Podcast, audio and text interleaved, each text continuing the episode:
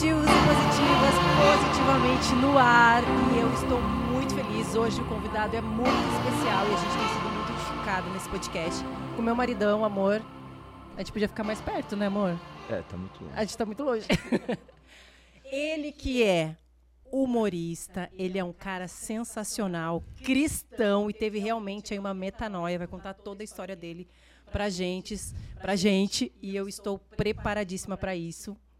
Carlinhos! Nós estamos preparados, mas não sei se vocês de casa estão, porque o barato é louco, viu? Carlinhos, se... Olá, bom, Obrigado olha, pelo convite, viu? Tamo aí. eu tô muito feliz de você estar aqui. Quem diria que nós iríamos no- nos encontrar num podcast Tá falando sobre tudo que Deus tem feito na nossa vida, né? Eu- teve um tempo aí que a gente parou de se falar, porque coisas da vida mesmo, né? Cada É, um claro. f- foi para um lado. E agora a gente voltou a se falar e eu tenho visto. Não, mas calma aí. E se as pessoas não conhecem vocês? Vo- Nós estamos entrando em outro universo. A galera tem que se situar quem são aqui. Os dois eram amigos. É. Não, e ver assim o quanto você fala nas suas redes sociais e o quanto você tem é, dedicado a, a sua vida assim ao seu crescimento espiritual. Nós trabalhamos juntos no Pânico na TV há, sei lá, 15 anos atrás, Carlinhos. Por aí. Começou em 2009, né, na TV. Aí depois foi pra Band, depois foi... É, é isso aí. Tem uns 15 anos, uns 10 anos, né? Ai, acho que já faz até mais que eu saí. Você Faz. saiu primeiro que eu ou não? Eu, lembra, eu fui pra Record, depois eu voltei, né? É. Fui pra Record. pra- Ah, depois você voltou. Quando você voltou, acho que eu já não estava É, mais, já, já tinha tava ido na pra Band. Fazenda. Você fez Fazenda? Fiz a primeira. Ah, é, você fez a primeira Fiz Fazenda. a primeira. É verdade. Você acompanhou muito a gente, amor? Então, mano, eu era meio off de tudo, né? Eu não sabia muito das paradas. Eu tava vivendo outra vida, indo surfar, jogando bola. Eu não acompanhava muito. De vez em quando, no domingo, na hora que chegava, eu olhava assim, porque era o Brasil inteiro parava pra assistir, né? Daí Via- Você acompanhava. via as paniquete, né? Ah, ah, não tinha como não ver. Esse daí era meu mal. Naquela época. Naquela, minha mãe fala, falava que eu olhava a Liz e falava que eu ia, eu ia ficar com ela. Ia casar, mano. Ia ficar- casar. Boca, Ah, boca não, mas- profética, ó. Não, mas você acha que eu falei? Eu falava pra qualquer mulher bonitinha que aparecia na TV isso, e minha mãe gravou dela. Você viu o que, que eu arrumei? É, Não, mas é a verdade. Um homem caído só sabe fazer aquilo que é caído. Mas olha que legal. É, vocês já se conheciam ó, de outra vida. Como que é pra você agora se deparar com essa nova realidade? Pra Liz eu sei porque eu converso com ela diariamente, mas como que é pra você agora estar nesse universo? Nós falamos pra um público que em sua maioria é cristão, mas nós esperamos também atingir outras pessoas que que não professam ainda a fé em Cristo, lógico, né? Tudo que nós fazemos é para dar honra e glórias a Deus, mas como que é para você agora essa vivência desse novo universo aqui? Cara, pra mim é normal. Assim, eu, eu, eu, eu levo a vida como um dia após o outro, sabe? Eu vou vivendo intensamente cada dia. Então vem os obstáculos, vem as vitórias, vem as derrotas, vem as quedas, vem os, os levantar, vem tudo. E eu sempre acompanhei minhas, meus amigos, falo com vários da época que eu trabalhava no Pânico. Então eu fico feliz pra caramba de ver hoje a Lise aqui, com você casado, com filhos, uma família né, estruturada aí, em Cristo, né? Que é a melhor base que a gente pode ter para para dar um segmento feliz na nossa vida. Para mim é natural. Eu vejo assim, eu falo com ela, falo com outras meninas, às vezes, né, como ela falou, faz tempo que a gente não se vê. Amigo precisa ser, não precisa estar, né? A gente roda por aí, quando a gente se vê, não tem mágoa, não tem ressentimento, nunca briguei com nenhuma delas, com ninguém lá. E se eu briguei, me perdoem também, é meu jeito e vida que segue. Vida que segue. É. Bom, eu aprendi demais no Pânico, né? É, foi uma escola para mim, realmente, conviver com todos vocês, tudo que vocês me ensinaram, a bagagem que eu trouxe e, de alguma forma, Deus me permitiu viver tudo isso para estar onde eu estou hoje. Eu quero, Carlinhos, que você conte um pouco da sua história, porque o seu personagem lá era mendigo Sim. pela sua história de vida. Então vamos começar aí com essa história que dá para, acho que, três, quatro pod- podcasts. Tem história pra caramba. Me conta, Carlinhos, me conta. Eu quero que, que você comece a me falando como foi a sua vida. Você Vamos quer- lá. Você quer que eu dê um resumo assim do. Eu quero, eu quero que você dê um resumo, porque há pouco tempo eu vi um vídeo que você postou com o seu pai e eu sei que tudo que você Sim. vive hoje, tudo que a gente vive hoje é reflexo do que nós vivemos no passado. Sim. Né? Então, como foi a sua vida? Assim, eu sei que você fugiu de casa. Então, vai lá, pode começar a nos contar. Menino rebelde. Então, resumindo assim, para não ficar tão comprido, né? É, aos quatro anos, eu até falo com a minha irmã hoje em dia, né? Eu tenho contato com a minha irmã, com a minha mãe, com meu pai, pessoas que eu não via há praticamente 30 anos, né? E aos quatro, cinco anos mais ou menos, meu pai era alcoólatra, minha mãe, meu pai era alcoólatra, não estudou, não teve estudo, não teve E, eu e hoje, conversando com meu pai, com a minha mãe, é muito louco, né? Porque você vê o negócio de maldição hereditária que precisa ser quebrada mesmo em Sim. Cristo, né? Mas você tem que estar à disposição. Porque Cristo pagou um preço na cruz, mas a gente também tem um preço a se pagar para poder ter vitórias em Cristo na terra, porque ele mesmo diz, né, aquele que não está pronto para morrer como eu morri, né, não, não, é digno de ser meu seguidor. Então você começa a entender isso, você larga as coisas do mundo, começa a seguir a Cristo e você vê que tem um preço altíssimo a se pagar. Verdade. Então, o meu pai, ele era alcoólatra, batia na minha mãe, que era analfabeta, e os dois eram analfabetos. Minha mãe saiu de casa aos oito anos, já era espancada, passou necessidade, morou na rua, passou fome, teve 12 filhos, criou somente um. Isso meu... só veio saber agora. Saber agora, depois que eu, que eu, que eu comecei a perguntar para eles, né? Eu não só perguntei, como eu intimei, que eu tive, eu tive visões espirituais sobre a minha árvore genealógica. Então, ao invés de perguntar, eu já enfiava o dedo. Ah, aconteceu isso, isso, isso com a senhora. Ela assustava, assim. Ela sabia coisas que eu... Eu sabia coisas que ela... Nem ela mais lembrava. E meu pai espancava minha mãe. Meu pai também saiu de casa com 12 anos, era espancado pelo pai dele. Começou a beber com 8 anos de idade. Meu Deus. Bebeu até os 70, agora parou totalmente, graças a Deus. Então, é, isso refletiu dentro do lar. Meu pai espancava minha mãe, batia na, nos filhos, é, minha mãe também ignorante, porque você dá a criação que você teve, geralmente. Claro, né? você vive hoje que você viveu a sua vida inteira. É Exatamente. É você, você dá para os seus filhos a criação que você teve. Então, se você não tem um conhecimento espiritual, um conhecimento bíblico, você dificilmente vai conseguir dar uma boa criação para o seu filho. Por mais que você dê o seu melhor, achando que está fazendo melhor. Lá na frente você vai ver que esse melhor que você estava dando talvez não era o melhor é, que devia ser. O que deveria ser, de fato, exato. Então, com cinco anos mais ou menos, minha irmã, que é a mais velha, a Cidinha, que é uma figuraça, uma figura, ela fugiu de casa e ela e o Edson, que era o meu irmão mais velho, que é o que eu não encontrei até hoje, fugiram de casa e me levaram. Você uma... lembra do, do, seu pai e da sua mãe brigando, então? Lembro, Você lembra eu, eu, disso tudo? Eu lembro. Eu tive uma. Depois é que é muito louco. Eu vou e volto. Eu tive uma visão do meu pai batendo na minha mãe grávida comigo dentro da barriga. E eu tive uma visão do meu pai batendo na minha mãe com a minha irmã grávida dentro da barriga. E minha irmã contou isso para mim depois. E eu falei para ela, eu já sabia. E você também. Eu falei, meu, meu pai batia em você, é, batia na mãe quando você também estava grávida, porque ela já tinha nascido e lembra do meu pai batendo é, na minha mãe e, eu, e ela grávida de mim. E você tem alguma lembrança de amor, não, de afeto não, do seu pai e da sua mãe? Zero, zero, nunca. Isso de não, ninguém, de, quando infância? Não, não teve, não tive. Não tive mesmo, de não é. De ninguém. Hoje em dia a moda é vitimismo, né? Mas de ninguém. De ninguém. Nem tia, eu, nem ninguém nada, assim. Não, não tinha contato, nem conheci. Nem conheci, porque, Mas e... porque aos cinco anos eu fui pra rua. Depois da rua eu fui pra ah, Febem. você foi morar na rua com cinco anos? Com cinco anos. Meus irmãos foram. Me levaram e a gente pegava... Eu lembro que a gente pegava rabeira de caminhão. Onde você morava? Morava na Zona Norte. Na Zona Norte. E eu lembro, da, eu lembro que a minha irmã é, fugia e ela não queria voltar porque meu pai ia bater nela. E o meu irmão, o Edson, que era mais velho. Então a gente dormia dentro dos carros. Sabe essas concessionárias de carro? E a gente entrava, tinha uns carros abertos. Na época, né? Hoje em dia não é mais assim. Aí eu lembro quando a gente dormia no carro, minha irmã falou: Você lembra um frio uma vez, não sei que tava dois graus. Aí me dá uma dor no coração de ouvir você falar isso. Não, sabia? então, mas não pode, não pode, porque olha onde eu tô. E eu vejo Deus em cada momento ali, é sabe? Que lindo, é. é. É, porque isso é testemunho. É, isso é claro te... que Não é. é vitimismo. Eu podia falar, ah, eu passei frio, eu passei fome. Porque eu estou montando, inclusive, um show é, para fazer, é, que vou falar, eu vou detalhar realmente isso que aconteceu na minha vida. Com a mesma, a mesma, a mesma história que eu contar, você vai chorar. Aí depois de 20 minutos eu estou contando a mesma história e você está rindo. Você entende? A Sim, mesma história, não muda nada. A perspectiva, né? A forma que você a narra, que você a forma olha. que você conta. Então é a minha vida sem Deus, sem o conhecimento de Deus, e a minha vida após quando eu conheço Deus, quando Ele me leva em espírito em cada lugar onde eu passei, cada lugar onde eu estava, cada lugar onde eu fiquei. Tipo, depois da, da rua eu fui para Febem. Mas esse momento que você viveu na rua, para você, o que, que você sentia? Era uma aventura, porque você era criança? Exato. Ou de alguma forma você se sentia é, vítima? Exato. Como é tipo chiquititas, né? É. Aquele negócio que tá vivendo. Exato. Porque criança, na própria Bíblia Sim. diz que a criança não. Para a gente voltar a ser criança. Porque a criança não tem maldade, a criança não tem malícia, a criança se briga com seu amiguinho, no dia seguinte na escola você abraça ele, Mas você já olha, perdoou. Olha o que é mais louco. Você está contando. Nós, eu estava ontem mesmo conversando com um amigo e ele estava relatando, porque nós estávamos participando do culto. Aí ele virou e falou assim: Nossa, em determinada parte do culto eu comecei a relembrar de quem eu era.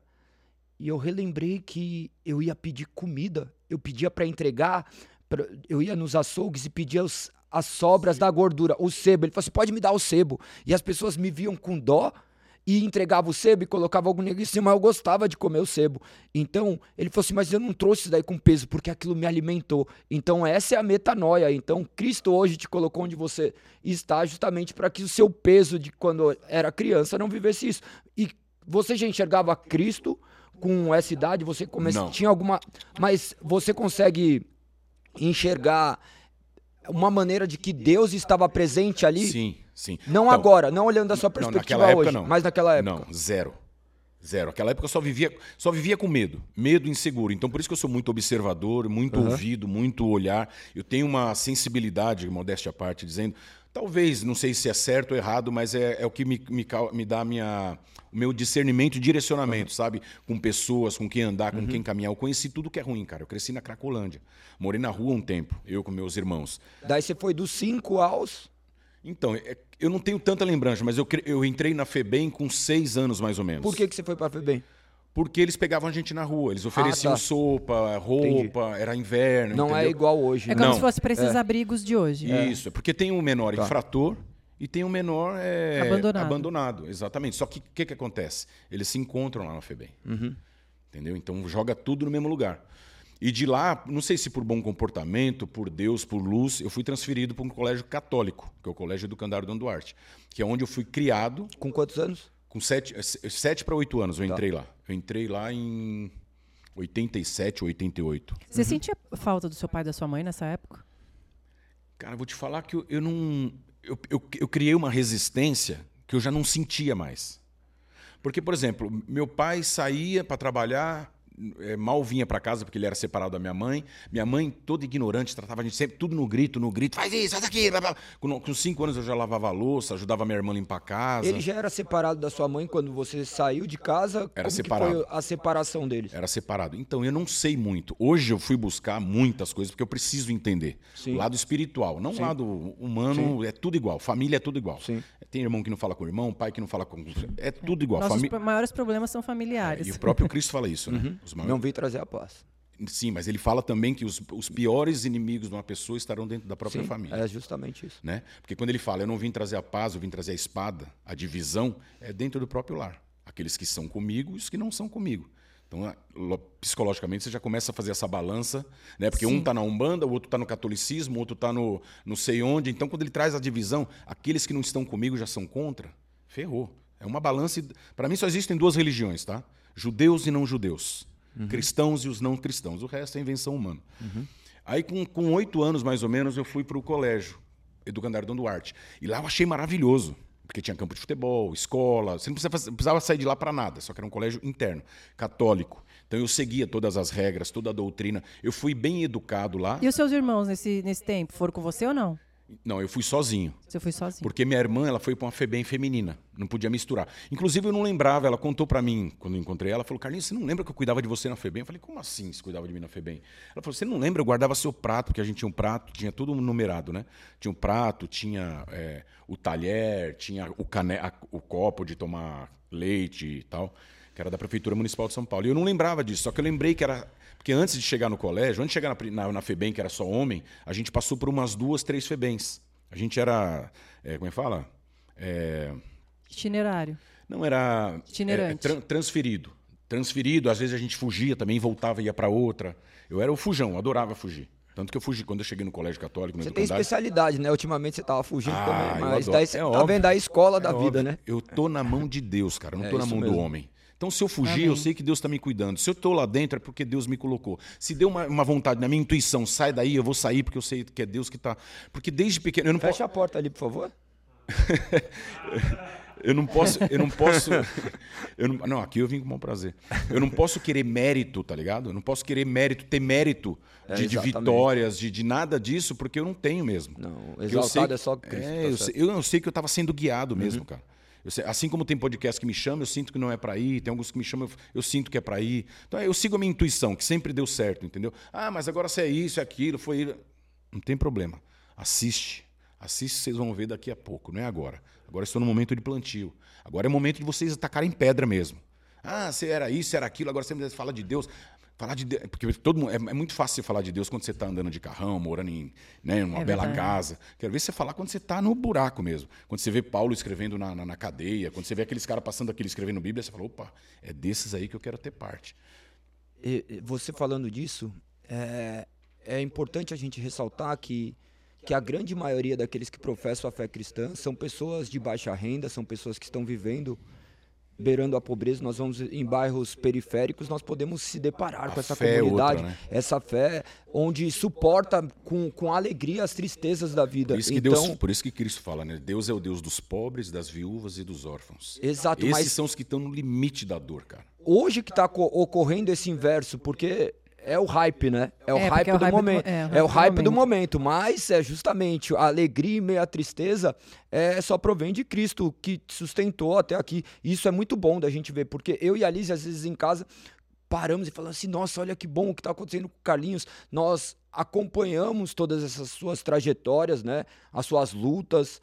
É, quando ela viu essas histórias aí, ela ficou bastante comovida do que estava acontecendo com você, de, dessa questão de reencontro, de toda essa sua luta. É, e como que essa sua metanoia ocorreu? Quando foi essa, essa virada de chave para você falar assim, realmente? Porque aqui nós vemos um Carlinhos transformado, um Carlinhos que conseguiu olhar para trás e ver o grande quebra-cabeça de Deus encaixando, encaixando as peças, mas quando aconteceu isso? Porque antes de acontecer, a gente ficou olhando pro passado e falou assim, não aconteceu nada, mano. Aconteceu só. Mas, é, não, só termina de contar a história, porque eu quero saber também como que ele chegou na Jovem Pan e aí como ficou famoso, né? Se preparem para 10 horas de podcast, então, porque tem história o Carlinhos. Não, eu não tenho pressa, pode ficar tranquilo. Então vamos. Bom, e aí você foi estudar no, no, na escola católica. Então, aí eu entrei no Colégio Educandário Dom Duarte, e lá eu, eu Lá eu fiz todos os cursos profissionalizantes, né? Eu fico vendo hoje e falo, caramba, como eu fiz um monte de coisa. Só que eu não segui nada. É a mesma coisa você fazer uma faculdade, sei lá, de que, que você fez e não segui. Fiz todos, eu, eu, me ocupava muito lá. Então tinha campo de futebol, tinha escola, tinha restaurante, tinha re, refeitório, que a gente chamava, né? E estudei lá dentro, fiz todos os cursos profissionalizantes. É, todo domingo tinha a missa, tinha os padres que ensinavam a gente. Eu você tinha conexão com Deus ou você só ia para não completar a tabela, eu, não, né? eu não entendia muita coisa, mas eu admirava as historinhas, porque contava de Jesus andando sobre. A... Depois, cara, quando você começa a ler, você fala, nossa, cara. A história de José que mostrava as vacas. Então você lembra das histórias? Eu não lembro, lembro de nada lembro. do que eu aprendi, por exemplo, na catequese, na igreja quando eu era então, pequena. Quando eu comecei a ler a Bíblia, quando eu falei, Senhor, ou o Senhor fala comigo agora, ou eu vou, eu vou ser quem eu nasci para ser. Porque para Deus a gente nasceu para ser uma coisa, para o mundo o mundo te molda para ser totalmente outra. E eu nasci para ser ruim. Eu nasci, no, eu falo isso, eu nasci no inferno com o coração cheio de amor. Amém. Porque eu sempre tive medo de fazer o que é errado, né? Ter medo de fazer o que é errado, então na essência eu já tinha já temia a Deus sem saber. Temer a Deus é ter, é, fazer, é ter medo de fazer o que é errado. Sim. Por mais rebelde que você seja, por mais besteira que você fale, por mais impulsivo que você impulsivo, é, impulsivo que você seja, é, você vê ali que tem, né? A gente, a gente já nasce com DNA tá gravado, pecaminoso. Né? Tá gravado. Cara, eu nasci cheio de revolta, com raiva, com ódio. Porque se você for analisar psicologicamente, cara, as pessoas que eu mais deveria acreditar na minha vida me abandonaram no berço, é, entre claro, aspas. Então você, vai, você vai acreditar em quem? É, com certeza. Enfim, aí, quando comecei a ler a Bíblia, recentemente, quando, quando minha primeira. Minha primeira an antes da primeira fuga, eu estava sentindo que ia sair meu, meu, meu mandado de prisão. Aí eu comecei a ler. Falei, senhor, o senhor fala comigo ou eu vou acabar com tudo. E acabar com tudo, vocês imaginam aí mais ou menos como é, né? Uhum. Toda a minha história de vida. Eu falei, porra, vários amigos meus ficaram no meio do porra. caminho. Vários amigos meus morreram, vários amigos foram presos. Entendeu? Então, porra, poxa. tá bem, tá Poxa. Mas eu creio que sai assim aleatoriamente, não tem problema. Aí eu comecei a ler e começava, cara, começava a ler lá Pedro andando sobre as águas. Aí eu lembrava das figurinhas, lembrava dos padres falando. Aí eu lembrava pô, da história de José, lembrava de Moisés abrindo o Mar Vermelho, que eu achava aquilo tudo, né? Aí comecei a associar, falei, caramba, cara, Deus me colocou dentro daquele lugar. Tanto que hoje eu vou visitar lá, eu vou direto lá visitar, tem encontro dos ex-internos tal. E tem uma igreja lá dentro, que era a igreja católica, então eu vou lá, faço a minha oração nessa igreja. Porque eu não, me, não é que eu me desvinculei de catolicismo, de nada disso. Eu sirvo a um Deus e a um Cristo, a um Jesus Cristo, que está em todas as religiões. Porque a, a perdição está na mente das pessoas, está no que as pessoas creem, no que as pessoas acreditaram. Eu, eu olho lá atrás, e Cristo me levou lá no colégio de novo para eu me desprender do catolicismo. Você entendeu? do catolicismo, da doutrina católica. Ele fala, filho, você é livre, você não tem essa doutrina. Vive fazendo o que você quiser. Fazendo o que você quiser, você sabe o que é. De acordo com, Você sabe com o que ele deixou na palavra. Você sabe o que é certo e o que é errado. Por exemplo, nos dias de hoje, se meu filho chegar para mim e falar, pai, eu quero mudar meu sexo, a polêmica, eu quero mudar meu sexo, eu quero usar droga. Se eu falar para ele não, firmemente, como manda a palavra de Deus, que é o que eu sigo, vão falar para ele, seu pai não te ama. Porque o amor terreno é totalmente oposto do amor de Cristo, do amor de Deus. Se eu não deixar, eu não amo, porque eu não entendo meu filho. O amor ó- está associado ao sim. Exatamente. E o amor de Cristo está associado li- literalmente ao não. Ao não. Ao Por isso, não. por isso que fala na Bíblia né, que a gente, a gente é escravo do mundo. Mas a partir de agora eu vou ser escravo de Cristo. Peraí, eu vou continuar sendo escravo? Sim. Escravo limpo do que um escravo sujo. Você está sendo um escravo de um caminho que te leva à salvação, de um É. caminho de limpeza, um caminho de purificação, de santificação. Não mais um caminho né, que você fala, não, eu sou livre. Eu falo, mas você é livre, mas você não consegue largar seu beck. Você é livre, mas você não, pode, não consegue parar de cheirar seu pó. É, você é escravo de várias coisas. Exato, você, você não Você é, livre. Então para, para Exato. hoje. Quando, quando eu estava dentro da comunidade, na favela, eu falava com os caras da alta patente de Tá. que você imaginar. Hum, Sim. E eu, e eu, tinha esse papo dentro do, dentro da, da- do, meu Da cati- comunidade. do meu cativeiro ali. Não, comunidade. Do meu cativeirozinho. Ah, tá. Pintava um ou outro, sabe? E eu tinha esse papo. Falava, você é, cê é o cara mesmo? Você é o bonzão? Você é o pan? Para de fumar. Para de cheirar. Para de não sei o que. E os caras começavam... E eles te ouvem, porque você veio, né? A sua trajetória de vida, É, onde Deus te colocou, te permitiu passar. Você é uma voz para muitas pessoas que talvez não ouvissem ninguém Exa- mais ex- a falar de Cristo. Eu só ouço, eu só ouço na minha rebeldia, eu só ouço e dou atenção àqueles que são referência para alguma coisa. Se- Base para alguma coisa. Por exemplo, eu não, eu não luto Muay Thai, mas eu sei que o galego aqui é um, um excelente, eu ia falar um Pat é professor de Muay Thai, um excelente professor de Muay Thai. Eu não posso dar pitaco lá porque lá não entendo nada. Então eu vou segui-lo como referência, porque o cara sabe do que está falando. Eu sei do portfólio dele, eu sei do cara já treinou, que ele tre- eu não posso dar pitaco ali agora. No que eu passei, também ninguém pode vir dar pitaco. O que eu passei, o que eu superei, em Cristo eu posso trazer pessoas, falar, olha, calma, não é assim, relaxa, vai passar, olha o que eu passei, pá, pá, pá. Você quer pessoas que tenham, que tenham base sustentáveis para te dar esperança. E nada como, como a Bíblia, né, para te dar esperança, é, é, é discernimento, entendimento, sei lá. É, eu vejo muitas pessoas, e principalmente eu recebo mensagens nos direct, né? Lise, como ter comunhão com Deus, como me aproximar de Deus. Porém, ter comunhão com Deus não é estar dentro de uma igreja. É muito mais, é você ter obediência à palavra, é você realmente entender, é ter transformação, é querer viver com Cristo. Porque hoje, como a gente falou, o hype do momento é você ser cristão. Mas cristão não é só te colocar dentro de uma igreja e você louvar. É, Jó, Jó, Jó, né, você pega aquela passagem dele, ele era cristão, mas não sabia, ele era cristão sem saber que já, a vinda de Cristo, mas ele já cria, porque desde o Primeiro Testamento já se falava da vinda do Messias, mas vamos supor que Deus usasse ele, né, que ele tinha tudo, depois teve nada, ele, é, ele, ele demonstra é, o que essa geração está passando hoje, quando ele fala, antigamente eu conhecia só de ouvir falar, que é essa geração. Sim. Propaga Cristo, propaga. Se é cristão, sou, mas conte-me sobre Cristo. As pessoas não sabem. Então, antigamente eu só conhecia de ouvir falar esse tal, Quem de, é esse ele, tal né? de Quem Cristo. é Jesus? Mas hoje eu posso ouvir a tua voz. Hoje eu sei, hoje eu sinto. Hoje eu sinto a transformação, eu, eu me arrepio, eu choro, sabe? Eu não choro por nada nesse mundo, mas quando eu lembro da cruz, daquele Amém. cara que pagou aquele preço, Jó falaria nesse caso. Assim, é que a gente tenta falar com outras palavras, né? Mas eu falaria isso. E eu já escrevi tantos textos, sabe? Tantas pregações no meu Parece o celular. galego. E- O galego é igualzinho, Ah. chora, chora- não chora por nada, mas lá Eu- na, não na choro. igreja chora. Cara, se eu lembrar, se eu, se eu, se- se eu falar da minha história, é, a- a- a- atrelada à Bíblia, que é o que eu vou fazer no meu show, toda pontuada com Bíblia, e colocando meu filho, minha família, eu já me emociono, porque, cara, eu vejo Deus em cada detalhe ali. Amém. Então não sou eu. Deus não colocou a gente no pânico pra gente ser famoso. Ele colocou a gente lá pra gente louvar e honrar o nome dele hoje. Pra gente ter uma voz Tem hoje amigo, tem amigo meu dele. que fala: Meu, você tá passando essa idade, faz isso, faz aquilo. Eu não nasci para isso. Deus me fez para coisas maiores. Eu não vou fazer o que enche os seus olhos, o que enche os olhos dele, o que enche os olhos dele. Deus me fez para coisas maiores. Deus, Deus me fez para ser cancelado. Exato. Deus me fez para ser cancelado. Pra eu chegar no ápice e depois ser cancelado. Porra, mas todo mundo sabia quem era você. Eu era o quê? Você era um mendigo. Pô, você quer conhecer, ser conhecido como mendigo o resto da vida? Não, me cancela, Senhor, e me refaz de novo. O, o cancelado para Deus é o quebrantar. É. Me quebranta, Senhor. Me quebra.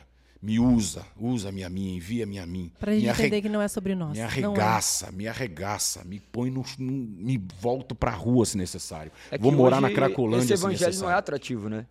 Não é atrativo Ele nunca foi. Não é, não é atrativo, porque você falar acerca de uma renúncia, que nem você tocou num ponto agora que é a base da fé cristã, né? Que o fim máximo do homem não é ele ser glorificado, mas o nome de Deus ser exaltado. E até acontecer isso daí, e é um processo de cada um, né? Porque é o processo de santificação. Esse processo que você tem vivido quando você fala inclusive da sua família, é Deus te trazendo para a origem. Você tocou naquela aquele aspecto da maldição hereditária. Às vezes as pessoas falam: "Não, minha família já é amaldiçoada". Não é, é a repetição de comportamento. Meu pai foi assim, eu sou assim, meu filho vai ser assim, porque no final as histórias vão se repetindo, porque Cristo não habitou ali. E quando Cristo habita, há transformação em tudo. Além do que tem acontecido com você, mas agora nós podemos contemplar os frutos, embora hoje apenas verbalizados, mas nós que somos mais próximos, nós sabemos quem você era antes de Cristo e agora com Cristo habitando na sua vida. Isso daí é magnífico e, e ver esse cuidado de Deus de te colocar em determinados lugares é somente depois da sua mente transformada que consegue enxergar. Esse ponto da, do colégio interno, daí você saiu de lá com quantos anos, daí começa sua caminhada. Pânico. Daí, como você entrou pra televisão? Então, aí, cara, como, como Deus é maravilhoso com alguns escolhidos, né? Com todos, mas alguns são escolhidos mesmo. No colégio moravam cerca de 300 crianças. E eu lembro quando eu tinha 13 anos e ia fazer 14, na época tinha, eh, não tinha lei do menor. Em 94 surgiu a lei do menor. Menor só poderia trabalhar a partir dos 14 anos. Antigamente era mais liberado, lembra? Era mais bagunçado. Então em 94 chegou a lei do menor. E em 93 chegou uma senhora lá no colégio chamada Dona Margot, que é a mãe do Tutinha, dono da Rádio Jovem Pan. Que te tem como um filho. É, Eu ouvi o, o Tutinha falar isso. não, sim, sim. Tem como um filho assim, tipo, tinha um carinho, sabe? É, de carinho. Como Deus é tão perfeito, né? Ele manda anjos, como está escrito na Bíblia. É, em, em Hebreus mesmo ele fala, né? Que, que eu até escrevi um post para uma amiga minha essa semana. Deus coloca anjos na nossa, na nossa vida mesmo. E às vezes a gente recebe pessoas na nossa casa e na Bíblia fala que a gente tá, às vezes está recebendo anjo e não sabe. E a dona Margot foi lá, uma, foi lá é, no colégio, ela era da Liga das Senhoras Católicas, que era um monte de velhinhas, pessoas mais velhas que ajudavam, como tem até os dias de hoje, pessoas que ajudam. é, Ofertam. e é não, que ajudam, ajudam o orfanato, que é, vai dar uma dar doação, que é o que vocês fazem na igreja também, deve fazer esse trabalho social na igreja. E ela foi visitar o colégio. Chegou lá num Ômega Suprema, bonitão, na época, que era o carro do momento, aquele piruona, com adesivo da Jovem Pan e as crianças tudo correndo atrás. Caramba, que da hora! E ela chegou com o motorista dela, chique no último, a dona Margot.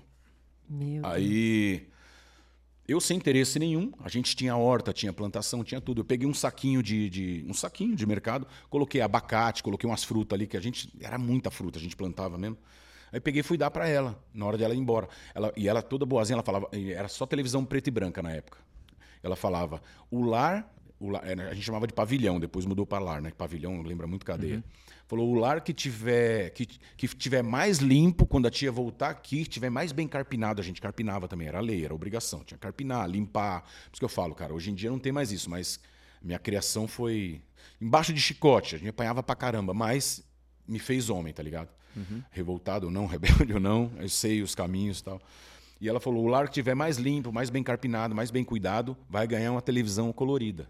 Cara, imagina a molecada querendo uma TV colorida e a gente. Aí na hora de ela ir embora, eu peguei desse saquinho pra ela. Ela olhou pra mim e falou: Nossa, você é a cara do meu neto. Toda simpática. Falei: 300 crianças dentro do colégio. Falei: Logo eu parecia esse moleque. Você é a cara do meu neto. O primeiro emprego que tiver na Jovem Pan, vai ser a vaga vai ser sua. Só que tinha um moleque que era mais velho que eu, que é um amigão meu, chama Feliciano, um negão dessa cor aqui, ó, meu parceiro. Ah, falou negão, falou da cor. É, negão, meu parceiro, meu irmão. aí ele. Aí ele. Ele estava na frente de emprego, né? A molecada ia servir exército e, e os mais velhos tinham, tinham várias, né, vários degraus ali de idade. Os mais velhos estavam na fila para trabalhar antes da gente. Eu tinha 13, não tinha feito 14, não podia trabalhar. Então, quando eu fizesse 14, eu já estaria apto a trabalhar. E o Feliciano já estava com 14 ou 15, uma coisa assim. Aí falei, moiou, né? Porque o negão tá na frente. Vai roubar minha vaga na Jovem Pan. E, e a gente sempre começava com trabalho, era correio, era office boy, de não sei o quê, coisa do Estado, assim. Você vê que já veio na, na contramão, um negócio nada a ver. Aí falaram, ó, mas o Feliciano tem que. é, Ele tá na, ele tá na frente, na fila, tal, tal, tal. Aí ela falou pra mim, ó, eu vou arrumar duas vagas. Uma pro Feliciano, que já é a dele, e a sua. Aí eu fui trabalhar na Jovem Pan com 14 anos de idade. Eu e o Feliciano, a Caramba. gente acordava cedo, pegava o busão, ia na Jovem Deus Pan. cria vaga onde não tem É, vaga, tipo, a, Deus é, abre o a, a gente, eu na época não sabia. Porque, cara, imagina, é, na minha época, você saía do colégio, você saía do orfanato com 18 anos. Quando entrou a lei do menor, lascou. Eu ia fazer um movimento aqui que vocês não gostam muito. Ó, lascou. Quando entrou mo- é, a lei do menor, eles, eles falaram: a partir de agora, o menor vai sair com 14 anos e 11 meses. Porra, ferrou. Porra. O que, que eu vou fazer da minha vida, senhor? Eu vou sair desse lugar, que para onde eu vou? Vou voltar para a rua. Então, por isso que eu falo, eu sempre, eu cresci sempre com medo, com inseguro, sempre olhando, sempre vendo. Cara, e é nesse medo que Deus sempre agiu na minha vida. Eu, fico, eu lembro hoje, entendeu? Aí teve essa vaga E no... você poderia sair também de lá e ter se perdido na rua, não aproveitar do emprego, fe- fazer um Sim, monte de coisa que é o- diferente. Que é o que aconteceu com vários amigos meus. Saíram empregado, depois foram para droga, para o crime. Ganhou um enfim. dinheiro, né? Viu o que acontecia, se perder é fácil. Porque não É, tinha referência caramba. nenhuma também, Só, né? Cara, era a maior felicidade da minha vida era estar naquele lugar. Era, porra, cara, tava numa, numa empresa legal pra caramba. Música, sabe? Humor, que é o Pânico já existia na rádio, começou em 93. É, e eu gostava pra caramba. Aí tinha meu salarinho, eu ganhava 150 reais. Era o ideal pra eu pagar um aluguel de um quarto que eu dividia com o Feliciano. Um quarto, um cômodo. Aí vocês saíram então dessa- desse colégio, foram Então, morar em outro lugar? Aí, com 14 anos e 11 meses, eu briguei com uma mulher chamada Leda. Xinguei ela de tudo que é nome que você possa imaginar, porque ela sempre falava: você vai voltar pra FEBEM, uma velhinha. Ela não gostava muito de mim. Não sei se tinha ciúme, porque a dona Margot meio que me deu essa vaga. Eu não sei. Eu sei que ela não gostava, não ia com a minha cara. Aí tinha a Cidinha, tinha a Rita, que eram as assistentes sociais. Né? Tinha o seu Bento também, que me espancava pra caramba, mas é o cara que mais me educou. Que eu, eu só tenho lembrança boa de lá, cara. As ruins eu já deixei de lado, porque eu sei que as ruins não é de Deus e as boas são as que me, que me enchem. E as espírito. ruins, às vezes, às vezes não, né? As mãos de Deus estão sobre tudo, porque as coisas ruins nos edificam. Olha aí, quantas coisas aí que talvez algumas pessoas estejam vivendo parecido e não conseguem enxergar a esperança. Mas eu creio que vai acontecer isso, né? Chegar, Cristo invadir a cena e mudar tudo, né? Trazer cor aonde era tudo preto e branco. Na verdade, cara, se a gente for analisar biblicamente, a Bíblia fala que tudo é propósito. Então, quando você já nasce, né, Deus já conhecia, como diz Perfeito. Jó, já conhecia antes, mesmo antes de eu nascer, quando eu estava na barriga da minha mãe. Já sabia que você ia estar aqui Se- hoje, a gente já sabe Exato, de tudo. Exatamente. Exatamente. Porque ele está me usando para isso, assim como está usando vocês, está usando todo mundo que está aqui. Somos apenas- Propósito. Se você crê que você tem um propósito de vida, quantas coisas eu já tentei fazer e não deu certo? É, quantas também. coisas que eu nunca planejei na vida e bum! É Deus falando, ei, calma, relaxa, velho. Quem manda sou eu. Vive aí o que você tem para viver hoje. O que você tem para fazer hoje? Vai vivendo. E as Quem manda coisas que sou eu. deram certo na minha vida eu nunca planejei. Não, não só na sua. Não precisa ser profeta para falar. Na dele, na dele, na de todo mundo aqui. É. Ninguém planejou nada. Ele planejou aqui no máximo um podcast, vou montar, mas ele não planejou. Ele não sabe se vai fazer sucesso, não sabe se vai vender, não sabe se vai ter legal, não sabe se vai vir convidado bacana. Não sabe. Tem essa insegurança sempre no seu trabalho, na sua vida pessoal, na sua vida familiar, na sua vida sentimental. Sempre tem. Então, quando você entende isso e você aceita isso como uma verdade absoluta, que é Cristo, você não sofre mais. Você não dá mais esse prazerzinho pro diabo de ficar te atormentando, te trazendo doença, dor, enfermidade, depressão, ansiedade. Eu escrevi um negócio no meu, no meu Instagram, não sei se você viu, sobre a ansiedade.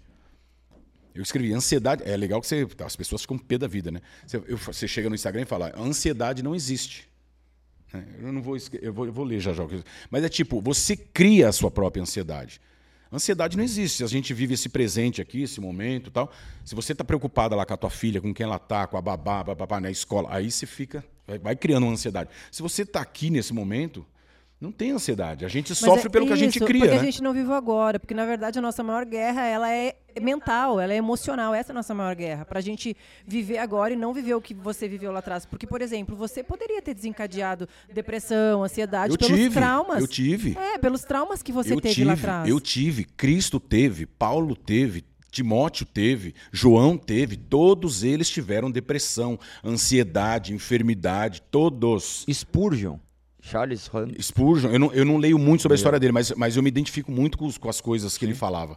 Porque, cara, nós somos humanos. Sim. Nós temos isso. Tive chegar um cara que não tem e falar, ei, olha pra mim que isso aí acaba. Ponto. É, a- a Olha verdade mim é mim que isso acaba. Eu vou sofrer, vou ter isso, vou aquilo, vou, cho- vou chorar uma única vez que está escrito lá, vou suar sangue, vou ter medo, vou sentir o que você sente. Mas porque a terra, né, o nosso estado, o nosso, nosso espírito pecaminoso fez com que a gente fosse refém desses sentimentos. Aí vem um cara que fala, Ei, olha pra cá que tudo isso some. E some, mas não basta olhar, tem que crer 100%. Tem que viver, né? Tem que viver isso. Exato. Você acha que o o Cristo lá, 40 dias no deserto, o diabo falando: olha lá, se, se joga daqui, que os anjos vão vir te buscar, come a pedra, não, mas não é só de pão vive o homem. Você acha que esse cara não está em depressão? Não está em surto psicótico? Sendo que não tem um diabo físico ali, o diabo está na mente dele. Ele não está numa guerra física com o diabo, não está olhando o diabo e batendo um papo. Ei, come um pão. Não, isso é tudo mental. Isso é psicológico. Ele olha a pedra e come o pão, você está com fome. Pega. Não, nem só de pão vive o homem. E sai andando. Não é físico, ele não está vendo o diabo. Ele está sentindo o diabo. O, pecado, que é o que a gente sente. Eu já senti isso pra caramba. Vai lá, mata. Vai lá, faz isso. Você nasceu pra isso. Vai deixar, sabe, na escola? Vai deixar. Quando o cara xingou tua mãe, vai deixar. É o diabinho que vai lá, resolve.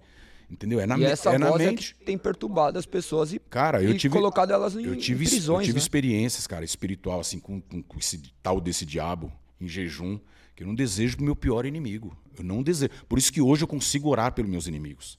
Que é quando Deus, quando Cristo fala na cruz, Pai, perdoa. Esses caras não sabem o que eles estão fazendo. Eles não sentem o que eu sinto, eles não sabem o que eu. Né? Não sabem quem sou, não sabem de onde vim. Eles não sabem, eu estou tentando falar, mas eles não creem. Perdoa, eles não sabem o que fazem. Porque não sabem mesmo. É igual você pega lá, você tem um, uns pitbull bonito lá na tua casa. Entendeu? A mesma coisa que você pegar os pitbull brigando, você começa a dar paulada na espinha dele. Ei, solta, pá, pá, joga água quente, vai, teu chuto. Não, peraí, eles não sabem o que tá fazendo. Separa. É instinto. É instinto. É. o nosso, É nós- natureza. Nós É temos a nossa natureza, nós- A né? nossa radical, natureza. depravada, né? Exato, nossa nós natureza temos humana um instinto caída. pecaminoso, cara. E é tão difícil a gente ouvir isso, né? Que nós nascemos pecadores, que a nossa natureza ela é mal, que a nossa difícil natureza é assumir, pecaminosa. É, é muito difícil, porque quando alguém fala assim, você é um ser humano caído, a pessoa, ela leva isso é, pro coração, né? Eu lá no início também, quando o galego falava, né, amor? Às vezes, porque o galego, ele é muito direto, assim, mas ele acorda a gente. E aí, quando ele fala, por exemplo, nós somos seres humanos caídos, essa nossa, nossa, nossa natureza é horrorosa. Às vezes a gente fala, mas amor, é Sabe isso. esse é. bebê que tá É na sua isso. barriga? Mas É. fruto do pecado. Daí como? É Meu mesmo. bebezinho. E se Isso- a gente cons- co- consegue se deparar com essa realidade, acabou, porque É, essa realidade tem tira que ser a- apresentada Você tira nós. a força do diabo. Sim. Você tira a força. Você assume que ele é forte, ele é forte pra caramba, ele tem muito poder.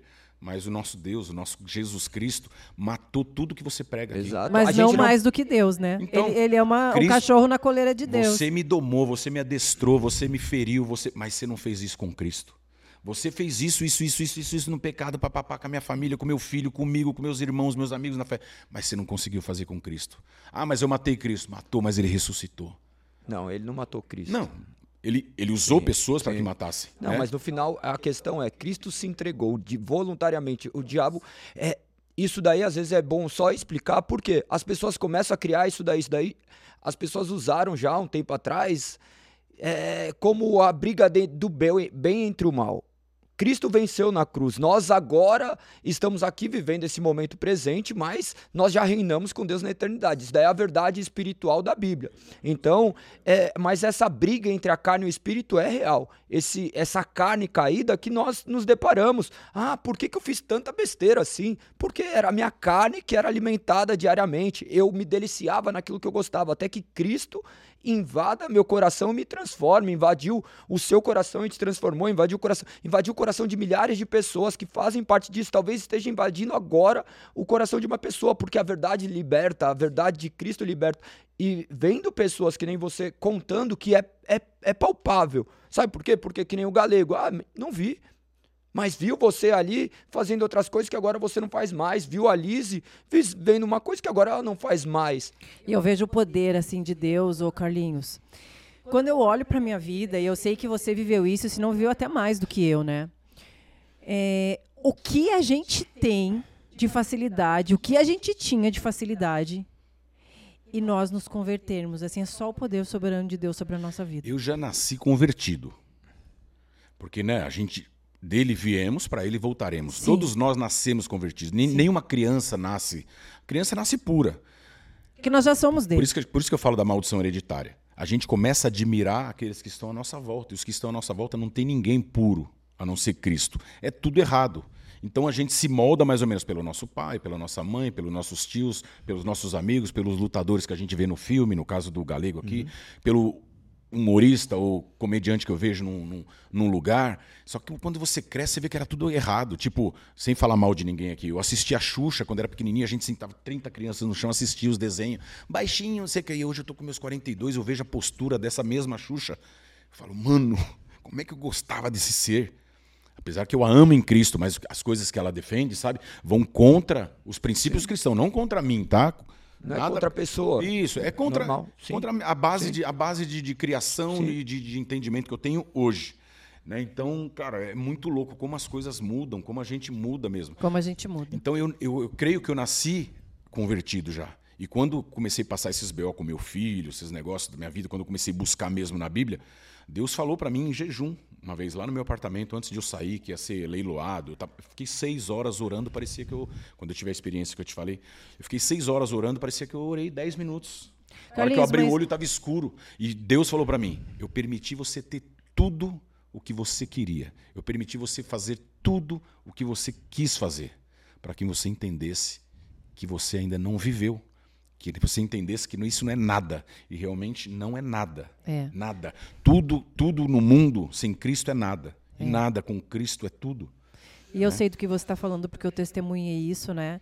E vivi um pouco parecido e assim é uma vida realmente surreal e quem não vive a fama não nem imagina, né, Carlinhos, o que é realmente viver a fama, o que é você ter dinheiro para fazer o que você quiser, o que você ganha, tudo tudo que é ilícito chega para gente com a maior facilidade do mundo, né? Você imagina naquela época o que tinha oferta de mulheres, né? É, a sua volta. É, é, tipo e nós assim, trouxa lá, puta, eu sou bonita, eu sou linda. Eu sou mas é porra, é, é Merlin nenhuma, é coisa nenhuma. pra eu não tomar bronca aqui do diretor, né? Eu sou um cristão pecador, viu, diretor? Você não vem falar que eu, eu não sou mas Cristo, meu. um cristão que não é pecador? Não, impossível. Ah, bom. Não existe. É essa a questão, mas nós temos consciência, e isso é muito bom, porque cada um vive um, vive um processo. Às vezes nós olhamos e falamos assim, ah, mas o cara falou falou palavrão, mas ele já tomou consciência por quê? Ele vai chegar e falar assim: se o filho dele repete essa palavra, como você ia lidar? Então, é um processo e é, são muitas coisas. É, que nem ele falar: ah, não, nós nascemos puros. Não, nós nascemos puros, nós já nascemos contaminados, mas ao longo da nossa vida aquilo vai nos atraindo, porque é mais fácil, é aquilo ali é atrativo aos nossos olhos.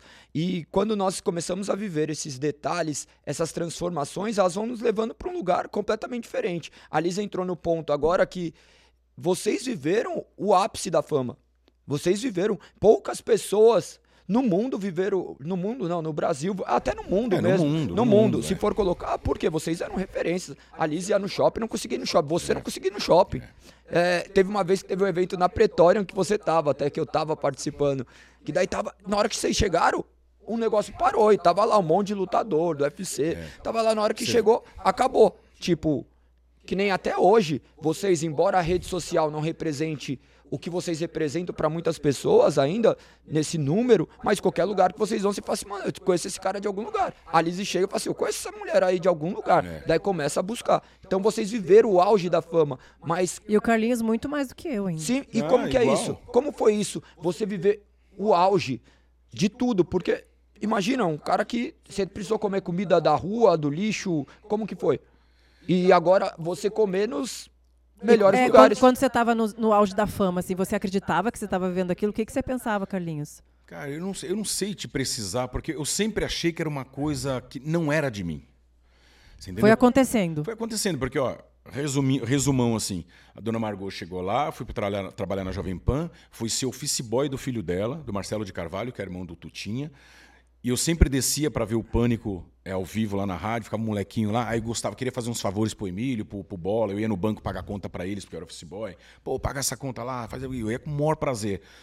Depois disso eu comecei a escrever uns negocinhos, dar umas ideias ali no Pânico e comecei meio que a entrar, o Emílio me chamava para vir para dentro do estúdio. Depois, com 19 anos, eu já estava fazendo esse personagem, que é o Mendigo, que eu comecei a imitar um cara da rua.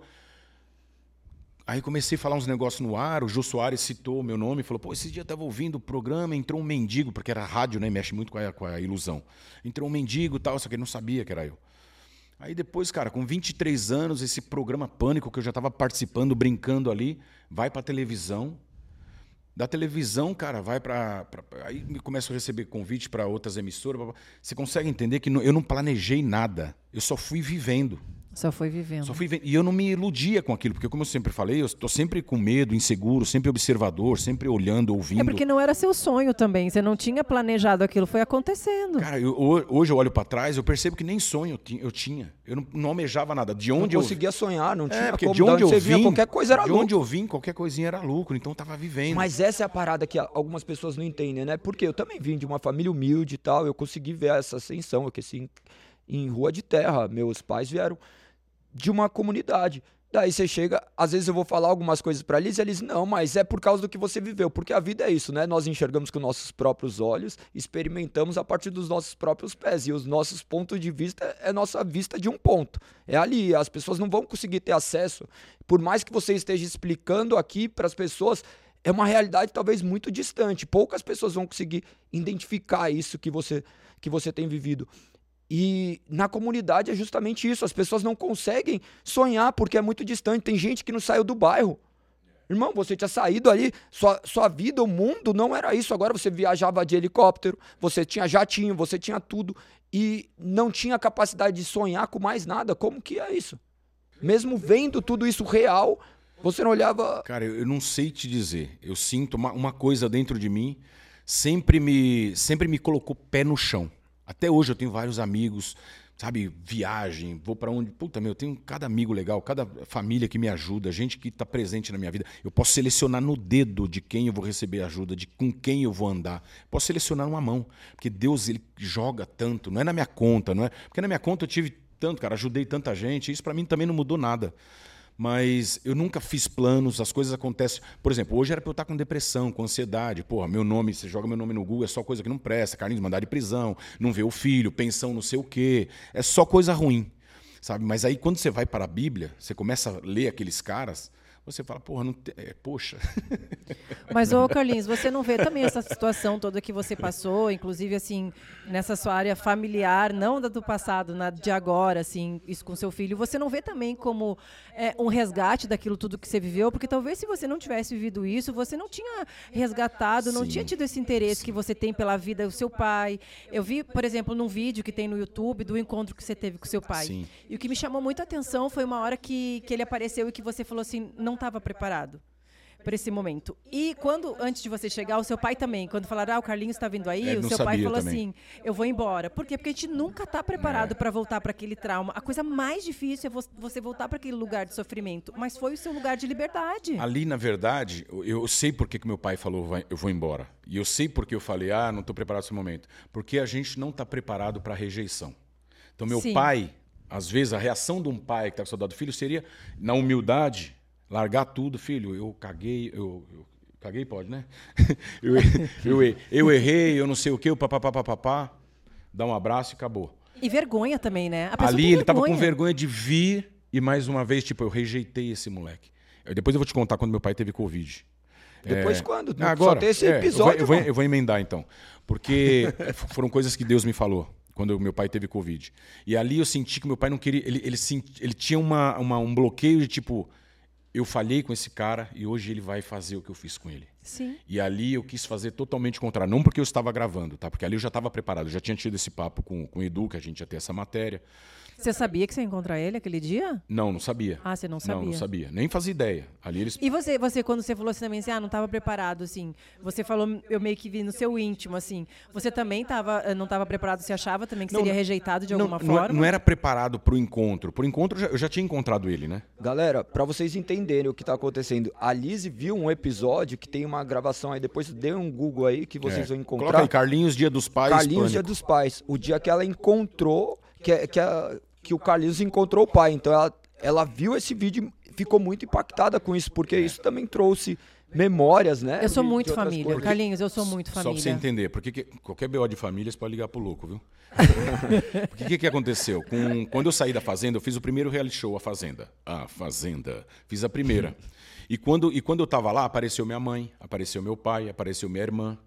Pessoas Eu que eu não via muito, só que não é que eu tava por cima e não quis recebê-los. Não, ali não era o lugar para eu fazer uma. E você tava uma- muito machucado ainda, né? Tava, tava machucado. Você cara. não teve, não, não havia tido ainda o encontro com Cristo na fazenda. Ainda, ainda não. Eu tava meio ali. Na verdade, cara, eu tô tentando ainda. É que eu a- quando a Não, gente acha sim. que entende, a gente tá no caminho ainda, né? Sim. Eu sempre tive esse lado de perdoo, mas eu não, eu não sabia o que era perdão. Entendi. Porque Não apareceu. tinha compreendido ainda o amor, né? É, Porque apareceu você não tinha recebido amor até. Exato. Apareceu meu pai, minha mãe, meu irmão, minha família toda. Aí o- um dos diretores falou: "Cê- ó, sua mãe tá aí, você encontra ela. Ninguém me falou nada, tudo em cima da hora. Eu, para não ser arrogante, falei: ah, beleza, velho, encontro, não tem problema nenhum. Aí programa no ar, tal, dando três vezes a audiência da Globo. Você não ficou nervoso? Fiquei um pouco, me emocionei. Depois você vê, hoje em dia, se quer família, você vai gostar também. Encontrei minha mãe e tal. E aí perguntou, ah, perdoa a mãe, vocês perdoam a mãe? Eu falei, perdoo, quem perdoa a senhora é Deus. Aí eu pego e vou pro meu canto. Aí depois o Gugu ia estrear na Record, olha, a gente quer fazer um encontro do seu pai com você. Eu falei, ó, não quero, já fiz a minha mãe. Não, mas a gente tá vendo de dar uma casa para ele. E eu, trouxa, caiu no papo, né? Mas encontrei ele no programa do Gugu, tá? Dei aquele abraço como se fosse um perdão, ele pro canto dele, eu pro meu. E beleza, só que aquilo ficou em mim. Só que meu filho nasceu em 2011. Aí veio a conta toda. Que estranho. Eu tenho uma casa legal, tenho um carro legal, tenho uma vida estruturada bacana. 2011 tava tudo suave ainda. Quero ser o pai que eu nunca tive. E estão me impedindo de ser esse pai. Sabe, eu fiz um quarto sensacional na casa, na minha casa, para o meu filho, com um monte de brinquedo, coisa que eu nunca tive. E eu olhava aquilo e falava, "Ah, cara, eu tô voltando a ser criança. Mas você estava Meu com a filho fala, filho, quer isso aqui? O carrinho, a Ferrari, controle? Não, papai, eu comprava porque eu queria brincar. Não, é legal, compra. E eu comprava porque eu queria brincar, sabe? Queria brincar Sim, com ele. É, a É os nossos da- sonhos, a né? falta- Que a gente Eu me- Nós nos projetamos nossos nossos filhos. Exato, eu me via no meu filho. Então eu queria, eu queria fazer para o meu filho aquilo que não foi feito para mim. E isso foi me tirado o direito. Mas a questão é, você estava com a mãe? nesse não, tempo? já tinha terminado. Já É, tinha então, terminado. é, é aquela questão, né? É o que nós acabamos de, de mencionar, da questão do, das questões hereditárias que nós vamos repetindo o mesmo comportamento E eu- e a gente vai tentando corrigir do nosso jeito. eu vou né? chegar depois, depois você tenta me lembrar aí como quebrar essa maldição, que é que foi me mostrado, tá? Uhum. Então, Carlinhos, eu, não é para geral, mas eu creio, Paulo falava isso, eu creio, ele fala do Uhum. casamento lá, isso é só um conselho, eu, eu- não é Deus que está falando isso, mas é um conselho de quem, de quem tem o Espírito Santo e, e- e quer repassar isso, esse ensinamento que eu passei na pele, que eu passo para vocês, para Uhum. vocês se precaverem. Aí, tipo, achei que tivesse perdoado, fui pro meu canto, meu pai e tal, nasceu meu filho, começou a vir essa conta. Pô, senhor, por quê? Eu quero ser um pai bacana pro meu filho e agora eu não posso ser. Porque tudo é dinheiro, dinheiro, tem que pagar pensão, mas não vejo meu filho. Por que, que tem isso aqui e isso? Aí eu comecei a entrar nessa pira. Vou ler a Bíblia. O senhor me ajuda, comecei a orar como nunca orei na Mas minha e vida. por que que você falou, vou ler a Bíblia? Foi vo- você, tá, a gente sabe que, que é Deus, né? Mas foi do nada alguém falou de Deus pra você ou você Não, lembrou? Eu não confio em ninguém. Começar por aí, isso é de verdade. Desde pequeno eu, não, eu, tenho eu tenho um problema de confiar nas pessoas. Então, quando você se encontra na Bíblia, é aí que você não, se, não, não confia mais mesmo. Porque cada um tem o seu ponto de vista, cada um tem uma forma de falar, uma forma de pensar. 90% dos pastores eu não acredito, eu não confio, de, de acordo com a experiência que eu tive, com aquela experiência que eu tive, que eu falei para vocês, tive uma experiência muito louco, tive uma experiência de arrebatamento. Então lá você tem uma visão de mundo, que é uma visão, você olha com os olhos de Cristo, literalmente. Você se arrepende de tudo, você perdoa todo mundo. Paulo, é, e, cara, e, e Deus falou para mim, porque eu não queria mais voltar daquela experiência que eu tive. Eu estava tão espiritualizado, eu estava voando em amor, em espírito, em libertação. Tudo sem imaginar. Eu tinha poder de cura ali, cara. Um negócio absurdo que não dá para desenhar. E aí o espírito falava para mim: não, agora você vai e fale para o mundo da experiência que você está tendo. Eu falei: não, mas eu não quero voltar. Eu quero ficar aqui. Eu não quero. Ele fala: você tem força agora e poder. Você conheceu a verdade, que te libertou, que te sentiu isso. Que a verdade que Cristo falou: Pai, perdoa, eles não sabem o que fala. Vai lá e fala para essas pessoas. Às vezes eu não falo da forma mais, mais, mais leve. Porque é difícil falar a verdade leve. A verdade nos dias de hoje, eu escrevo isso lá, é, é- ela é tida como discurso de ódio. Porque a verdade absoluta, que é Cristo, as pessoas vão fazer de tudo para a Fere gente nosso ego, fere... Fere tudo, cara. E ali se desmancha o seu ego, o seu orgulho, sua vaidade. Tudo. É, tudo. E minha oração, como minha oração mudou depois Te dessa experiência. né? Nossa, cara, minha oração durava três minutos, cinco minutos, meio forçado. Hoje eu oro uma hora, duas, fico em casa. Oh, cara, é um negócio assim, transformador e não dá pra explicar. E essa Bíblia só que você tinha em casa, você tinha ganhado ou você foi comprar? Não, eu ganhei porque eu comecei a falar muito de Deus. E tem online, né? Eu comecei a ler muito a, a Bíblia online, e aí um amigo meu me deu aquela do King James, que é a de estudo e tal. E Quando eu sintonizei essa frequência, quando você desce, quando você sai dessa frequência, o véu, você vê, você vê o véu aberto, mundo espiritual. Só que quando você volta, quando passa essa vibe, essa energia, essa frequência, que é tipo rádio, sabe? A frequência do Espírito Santo, a frequência do Espírito Santo é tipo um rádio. Tem várias frequências enganadoras, mas uma só é a frequência de Cristo, que é a frequência do Espírito Santo, que é uma que te liberta, que é a verdade absoluta, tal. Eu voltei com essa com essa com essa Mas como como foi quando você teve isso para entrar, entrar nessa linha cronológica? Foi quando você começou a ler a Bíblia? Ou Cara, depois, eu, eu comecei a me humilhar para Deus. O que, que te levou a ler a Bíblia? Quando estava para sair meu mandado de prisão, eu já não via meu filho. Isso em 2017, fim do pânico. Cara, imagina a cabeça. Você não vê seu filho, está pagando uma pensão alta. O programa vai acabar. Mais uma vez, igual no colégio. Senhor, e agora? O que, que eu vou fazer?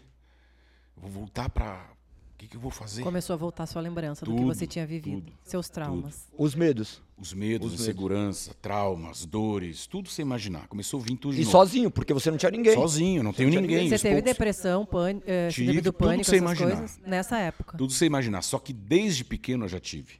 Mas você falou desses amigos e você não encontrava refúgio em nenhum amigo também? Não, porque o refúgio que eu precisava era espiritual. Uhum. Como é que eu vou pedir refúgio para um amigo? Não, perfeito. Mas você não tinha nada disso, hein? Se meus amigos só me oferecem dinheiro, tipo, tanto, tanto que quando acabou, quando eu comecei a ficar meio na Merlin, literalmente, uhum. meus amigos, vários amigos, tem muito amigo sim, sim. rico, cara, o que, que, você precisa? Pô, vou te dar tanto por mês, vou fazer isso. Ah, falei, irmão, eu já estava espiritualizadíssimo ali. Falei, você quer me ajudar? Ora por mim. Não, mas eu estou falando de financeiro. Ora por mim, eu não preciso de nada. Porque a Bíblia, né, Jesus Cristo fala, mais importante é a, a, a vida do que o corpo, mais importante é a, é a comida do. Como é que é? É mais importante. Mais importante é a vida do que o alimento, mais importante é o corpo do que a roupa. E ali eu falava, nem que eu more pelado na rua. Mais importante é a minha vida do que meu alimento. Então, se é o Cristo, alimento espiritual. Então, se, né? Cristo, ficou, se Cristo ficou 40 dias, beleza, dá para passar fome os 40 dias. Mais importante é o corpo do que a roupa. Beleza, nem que eu ande só de cueca. Então você vai, você vai, você vai se enchendo de coragem em Cristo, é. em coragem é. na Bíblia, porque só você Cristo esquece o mundo. Eu não quero mais agradar ninguém. Então essas dificuldades te fizeram dá força, te fizeram ver Cristo, né? Sim, buscar sim. através da palavra uma exato. tudo que ele passou, tudo que ele passou, você começa a ler, cara, os apóstolos. Porque que, que, que acontece? Você... você leu a Bíblia rapidinho daí? Rapidinho. Em quanto tempo você leu? Eu li em um mês. Depois li de novo, e li de novo, e leio até hoje, e vou uhum. lendo. E guardo, Você passava o dia inteiro e lendo. guardo umas palavras-chave, assim, tipo. Porque eu, vou, eu ia na igreja, vou na igreja de vez em quando, é, são sempre as mesmas pregações, as bases de, de, de, de os versículos são todos meio que parecidos, sabe? Ainda que eu ande por um vale da sombra, tipo, Salmo, é tudo meio que tem uma basezinha ali, só que a Bíblia é tão grande. Eu falei: "Ah, não, eu vou na contramão, vou fazer uns negócios tudo diferente, porque tem muita coisa ali, né?" E Peraí que eu me perdi. Você teve algum momento onde você passou fome, ficou sem dinheiro nenhum? Recente? Não, não sei. Não, é, não, era, é de recente, era, depois, depois da pequeno, fama. Quando eu era não, pequeno, depois sim. Da fama. Depois da fama, pelo meu orgulho, é até, é até redundante falar orgulho em Cristo, né? É, pelo meu orgulho, eu nunca, eu nunca tive coragem de pedir nada para ninguém. Eu nunca chegar pra, chegaria para você, para o galego, mesmo na igreja, na porta de igreja, assim, oh, pastor, eu estou passando necessidade, tem como mudar uma cesta? Nunca. Eu, eu, entrava no meu quarto e falava, Senhor, na Bíblia o Senhor pede para eu me humilhar para Ti. Eu só vou me humilhar para o Senhor, não vou me humilhar para homem nenhum. Livra-me da, da, da né, peço da maldição hereditária, me livra das armadilhas dos meus inimigos. Só vou me humilhar para Ti. Eu preciso disso. Papapá, papapá, e fazer orações assim que eu nunca fiz na vida, cara. De joelho. Se é para ajoelhar, vou ajoelhar. Tem uma dor na coluna aqui, mas vamos que vamos. Cara, e orava. E aparece. E não é fácil. Carlinhos, vamos almoçar né? não sei onde. Eu falo, porra, senhor, mas não precisava de tanto. Carlinhos, pô, não sei o que. Pô, senhor, não precisava de tanto. Todo São as dia, das orações. Todo dia vem convite, todo dia vem suprimento, convite bom e convite mal. Por isso que eu te falei, eu escolho na mão aqueles que vão me decepcionar. Se tem 40 me oferecendo, eu vou escolher os cinco que eu mais confio, sabendo que quatro vão me decepcionar. E já sabendo disso. Se eu for namorar, já vou sabendo as minhas decepções que eu já tive como experiência, pá, pá, pá, porque eu não quero esperar nada de ninguém. Eu tenho que esperar simplesmente de mim. Entendeu? Você porque tem o sonho de ter família? Hã? Desculpa, eu te cortei. Vai. Você tem o sonho de ter família? Então, eu já tenho uma família, né? Tem minha família que o diabo destruiu, que Deus está reconstruindo.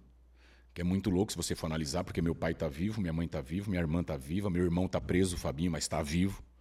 E o Edson? O Edson não, não, não achei mais. Será que o Edson tá na rua ainda, Carlinhos? Então, não sei. Minha mãe acha que ele morreu, meu pai acha que ele morreu. Eu acho que não. Acho que tá todo mundo vivo. Ah, mas eu acho que se ele tivesse vivo, ele já tinha te procurado, Ah, sabendo não sei, que você do fala jeito assim porque a gente é meio né? que meu pai é muito orgulhoso, minha mãe é muito orgulhosa, às vezes também Você também? Eu também sou. Pronto. Então, mas o meu orgulho está em Cristo. Sim. Aí, aí eu Sim, falo, não, não, eu tenho entendi. orgu- de verdade, eu tenho orgulho em Cristo. Porque se tivesse tanto orgulho, eu não, não falaria mais com meu pai, com Sim. minha mãe, com os meus inimigos. Tem gente que me fez mal que eu oro por eles até hoje. A mãe do meu Não, filho, eu eu oro todos os dias pela mãe do meu filho, pela família da Amém. mãe do meu filho. Oro por eles, oro de verdade, de coração.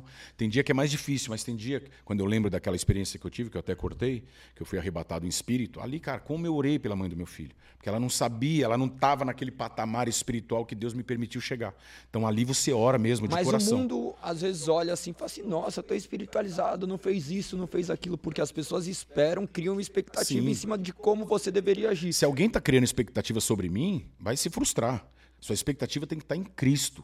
Mesma coisa, ah, o Carlinhos agora é crente, mas não pode ir numa festa. Eu posso? Não, eu devo, eu vou quando eu quiser, porque eu sou livre. Né? Como eu estava falando para vocês fora do ar. Não é onde eu estou, é o que eu faço onde eu estou.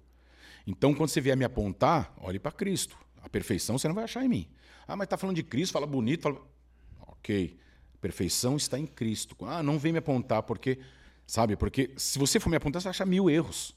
Mil erros. O cristão pode fazer tudo, né? Mil erros. Só não pode pecar. Então não é o lugar que você está, é quem você é naquele lugar, né? Porque eh, isso tem acontecido muito, né? Hoje nós temos visto pessoas que estão indo em determinados lugares, as pessoas falam, não, mas não é. Mas qual é o lugar do cristão? A questão é o que eu estou fazendo naquele lugar. Será alguém por acaso ilumina, pega uma lâmpada para iluminar embaixo da cama? Não, não tem lógica. A questão é, é isso. E como você tem sido luz e meio as trevas, como você, hoje que, que você enxergou isso, que você manifesta esse seu amor de Cristo, que ele te acendeu.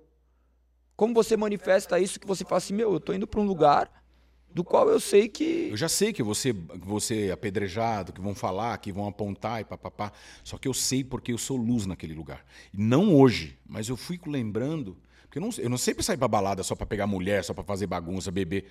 Eu fico olhando e falo, caramba, como Deus. Tinha dia que eu chegava em casa dirigindo, eu não sabia como eu cheguei. O carro ia sozinho.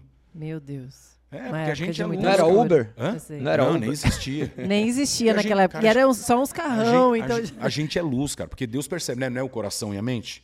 Então, é, com que intenção você estava indo nessas festas? Eu ia para dar risada, para beber, para curtir. Meus amigos sempre achavam engraçado. Então, eu era o, o bobinho da corte ali na, na, na turma e ainda sou. E com o maior prazer quero continuar sendo. Entendeu? Porque eu não, vou, não quero fazer mal para ninguém, não quero é, é, usar a mulher, não- nada disso. Entendeu? Como Tanto- que tá a sua, o seu. Hoje em dia, sua relação, suas relações amorosas? Eu, tem três anos que eu não fico com uma mulher. Você tá em Só com santidade? rapazes. Hã? Você tá em santidade? Eu- assim, eu vou. é, a última menina que eu fiquei foi em outubro de 2020. Em outubro, agora faz três anos, só que eu arredondo, né? Ali eu já fiquei meio sem querer ficar. Porque o que acontece? Eu comecei a jejuar muito. Então, quando a gente jejua, jejuar, que eu digo de verdade, não é cortar refrigerante, cortar chocolate, essas besteiras, não. Jejuar mesmo. jejum é não comer. Jejuar é você olhar para Cristo, para Moisés, para aqueles caras falarem, eles ficaram 40 dias sem comer, peraí, então os três para mim é de boa. Ai, gente, eu encontrei uma pessoa parecida com você, amor. Peraí, Meu peraí, Deus cinco do pra mim céu. É de, cinco pra mim é de boa, sete pra mim é de boa. Você vai. Ele ficou, o galego ficou sete Então, eu dias. já fiquei. Meu Deus. Comecei com um, comecei, aí depois fui pra três, depois fui pra cinco, depois fui pra sete.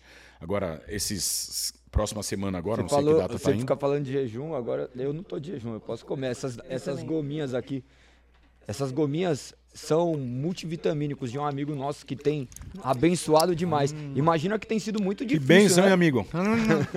Uma ração pra adulto. Mas a intenção é justamente essa, fazer com que possamos nos alimentar de coisas nutritivas, ainda Hum. que, que em cápsulas. Uhum. E hoje, Muito boa. Eu vou chorar. Delícia. o que você você deve ter comido o quê? Melatonina. Esse daqui é de melatonina, Não, viu? Daqui claro que não dormir. é de melatonina. Não, eu falei pra colocar ali, porque se Merdatonina? ele tivesse muito acelerado, ia dar melatonina. É merdatonina. merdatonina. Não, mas é bom. Se é saudável, é bom. Onde eu parei mesmo? É, já comeu duas vezes? É, você não Tava parou de comer ruim? até Cara, agora. o pecado da gula me acompanha. Sério. Eu vejo isso na minha mãe. Quem, quem já passou fome é isso. Come qualquer coisa, vai comendo, por hábito. E é docinho. Hum. Mas é- é- essa questão de passar fome, de passar fome, nós estávamos no jejum. Você falou é, é, essa questão do jejum. Hoje tem sido muito deturpado o que, que é essa questão, mas é, a questão da ausência de comida. O que, que é isso? Como foi isso? Como você lidar com isso? Porque eu conheço algumas pessoas que passaram necessidade, passaram. É, sentiram esse desejo escassez, de comer, né, né? de essa comida. escassez, e hoje, na hora que quer, daí vai. Isso daí causa obesidade, isso daí Sim. causa milhares de E fica no distúrbios. inconsciente, é uma Me- porcaria. cara. melhores É muito distúrbios. ruim. E como você conseguiu lidar com isso? Porque você se comeu comida praticamente do lixo. Sim. Cara, como, como- nessa vibe que eu tava, tudo isso que eu falo pra vocês é, foi, foi, re- foi, é, revelação nesse plano espiritual que eu cheguei. tá? Às vezes eu não sei me Mas posicionar como bem. foi isso? Me fala, então, me explica como foi isso. O que, que você sentiu? Você estava orando, você estava na sua casa. Então. É muita pergunta, né, amor? É. Eu Mas come- como foi eu che- essa Eu saía bastante, eu comecei a chegar em casa, eu, eu entrava no quarto do meu filho, eu não via meu filho, meu fim de semana ela não deixava eu pegar, e papai, eu comecei, eu, eu comecei a ajoelhar no quarto do meu filho e orar pelo meu filho. E ali eu comecei a chorar, eu não chorava. Comecei a chorar porque, puta, ia acabar, o- é, porra, é, puxa, poxa, ia acabar o programa, eu não via meu filho, é, você começa a ver que, porra, poxa, as suas... Mas você consegue enxergar sua responsabilidade nisso? Qual? De não ver seu filho pela sua responsabilidade, por quem você era, a vida que você tinha, a maneira Não. como você se relacionou. Não. Não porque o que você faz não dá direito de eu fazer Perfeito. querendo, querendo Não, achar não, que eu não, vou ter não, o direito. perfeito, eu mas- vejo como uma maldição hereditária mesmo. Por que se, se for, se for pensar que eu fui responsável, eu fui responsável em ter terminado meu namoro enquanto, enquanto ela estava grávida. Isso você foi irresponsável. Não, Não? não. Não, Se mas. for pensar, então, eu fui responsável lá no começo, por não mas- ter casado. Mas olha o que acontece. Hoje Por- porque eu, eu não sou obrigado a ficar com uma pessoa simplesmente porque ela engravidou. Vocês conseguem entender? Isso é uma, é uma mentalidade minha. Eu não sou obrigado a ficar com uma pessoa simplesmente porque ela engravidou. E por que, que você acha que o amor acabou? Porque o amor nunca existiu. O amor em Cristo, hoje, hoje em dia eu falo isso, é muito louco. Mas Eu- é- Quando você descobre o amor em Cristo, o amor verdadeiro de Cristo, você entende que o amor humano é, um, é muito diferente. Não é amor.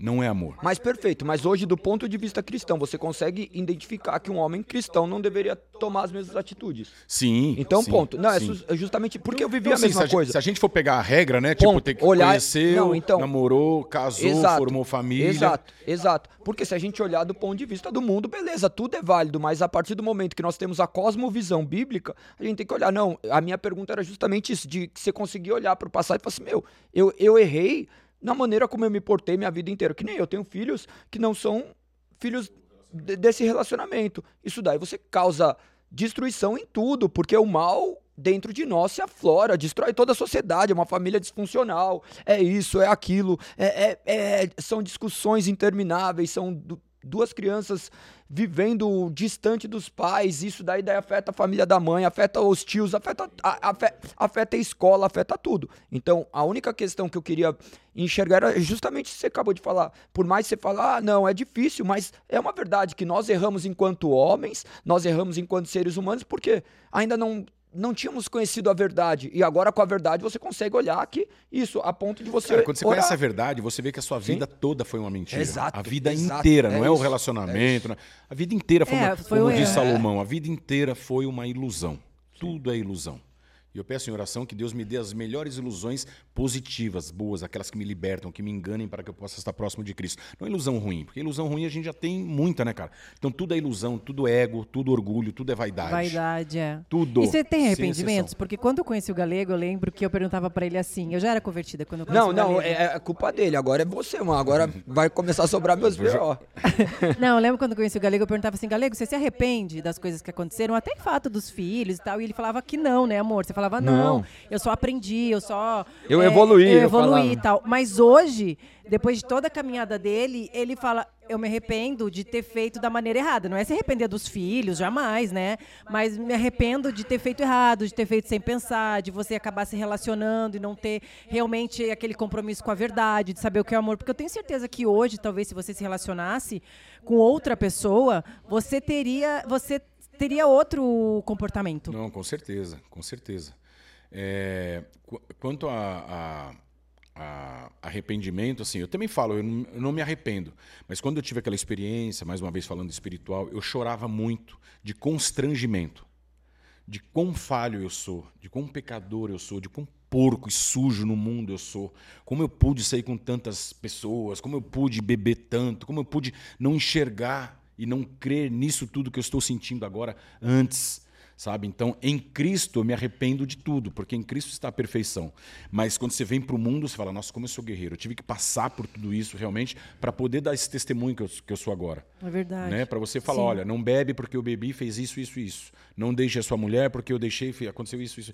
Você é testemunho para. Não se relaciona à toa porque causa isso, isso, aquilo. Exato, né? mas mesmo assim, mesmo você dando conselho pode ser que a pessoa ainda vai e tropece, porque cada um tem a sua missão, cada um tem a sua, a sua, é. a sua trajetória, né? Então, em Cristo eu me arrependo. Agora, no mundo mesmo, não. Eu sei que isso que me deu força, isso que me fez ser quem sou, isso que me, me trouxe até aqui. Exato, entendeu? você assumiu sua responsabilidade. Eu não sabia que Deus estava me usando. Exato. Hoje eu sei. Eu não sabia que eu estava pecando. Hoje eu sei. Sabe? Eu não sabia que eu eu... Você não desconecta a responsabilidade humana do, da soberania de Deus. É, então isso você, é muito quando importante. Quando você conhece um caminho absoluto, verdade, vida eterna, você fala: caramba, como eu sou falho. Esse arrependimento Mas é muito o que me alivia é: Paulo era, Pedro era, Tiago era, é, Mateus era, Lucas era por médico, estudar, todos eram. Carlinhos, eu sou mais Galego. um que era. Você entendeu? que tá aí olhando, você também você é. Você também é, mas você pode também ser aquele que era, entendeu? É. Mas... Aquele que era, que é e que há de vir. Eu era, né? É. Mas eu sou outro a partir de agora, eu sou outro que há de vir. É. Outro Carlinhos. E não é nada do novo. que será amanhã ainda, porque nós estamos nos tornando cada dia mais a semelhança de Cristo. Você mencionou algo de, de um, uma frase de Salomão. Salomão, de maneira muito sábia, deixou em Eclesiastes 12, do verso 13. Olha o que diz.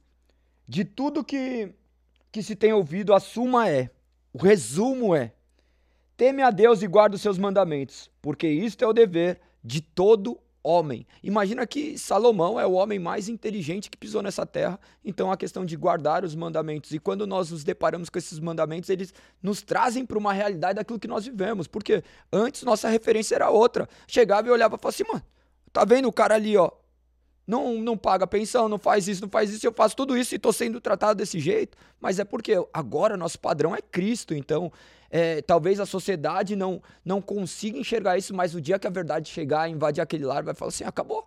Acabou e vai reinar a paz, você vai voltar a ver seu filho, porque no final das contas seu filho está criando com marcas, porque cresceu sem a referência de um homem em casa, cresce, vai crescer dessa Cara, forma. Isso é da vontade de Deus. Deus está moldando ele Sim, assim como exato, ele me moldou. Então eu não exato, me meto mais, porque exato, o pai, o pai verdadeiro, que não sou eu, que eu sou um pai falho, o pai verdadeiro está criando, está cuidando. Ele falou isso para mim. Olha o que eu fiz com você. Você acha que eu vou deixar o seu filho? Exato. É, eu, com ah, certeza. Então, firmeza. Pode. E, olha, e a gente está falando aqui de Salomão, como se ele fosse referência de alguma coisa na voz de Deus, no testemunho de Salomão, ele é referência, porque uhum. ele era falho. Ele mexeu com magia negra, teve mais de 700 mulheres, era mais Mil pecador mulheres. do que qualquer um aqui. Uhum. Só que ele, no fim da vida, ele alcança essa genialidade, né? essa sabedoria que ele olha para trás e fala: Mano do céu, que é o que Deus falou para mim. Deus me permitiu fazer tudo que eu quis, ter tudo que eu tive. Eu fui o cara mais sábio, mais inteligente, mais, sei lá, inteligente, mais rico, porque ele herdou a fortuna do pai dele, do Davi para eu entender que não é nada disso. Tudo é ego, orgulho, vaidade, entendeu? É.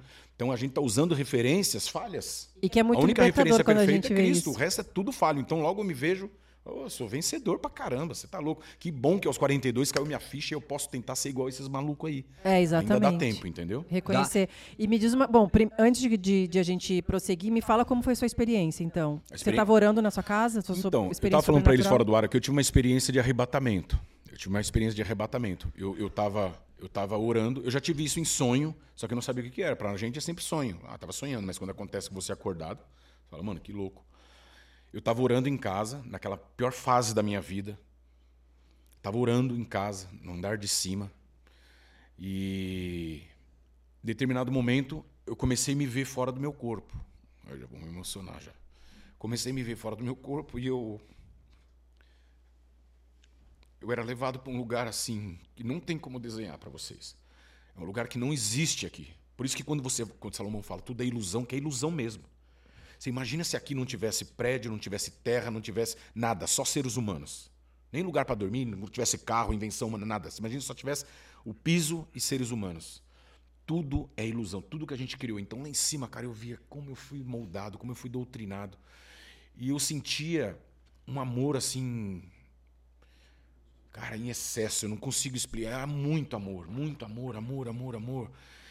E Deus, Deus me mostrava, tipo, é, é, isso aqui eu nunca vi pastor falar, tá? Existe a diferença da salvação, existe a diferença do reino dos céus, o reino de Deus. Eu entrei nesse reino e Deus me falava: todos vocês já foram salvos, porque Cristo salvou vocês. Dificilmente alguém vai perder a salvação. Dificilmente. Isso é polêmico, louco.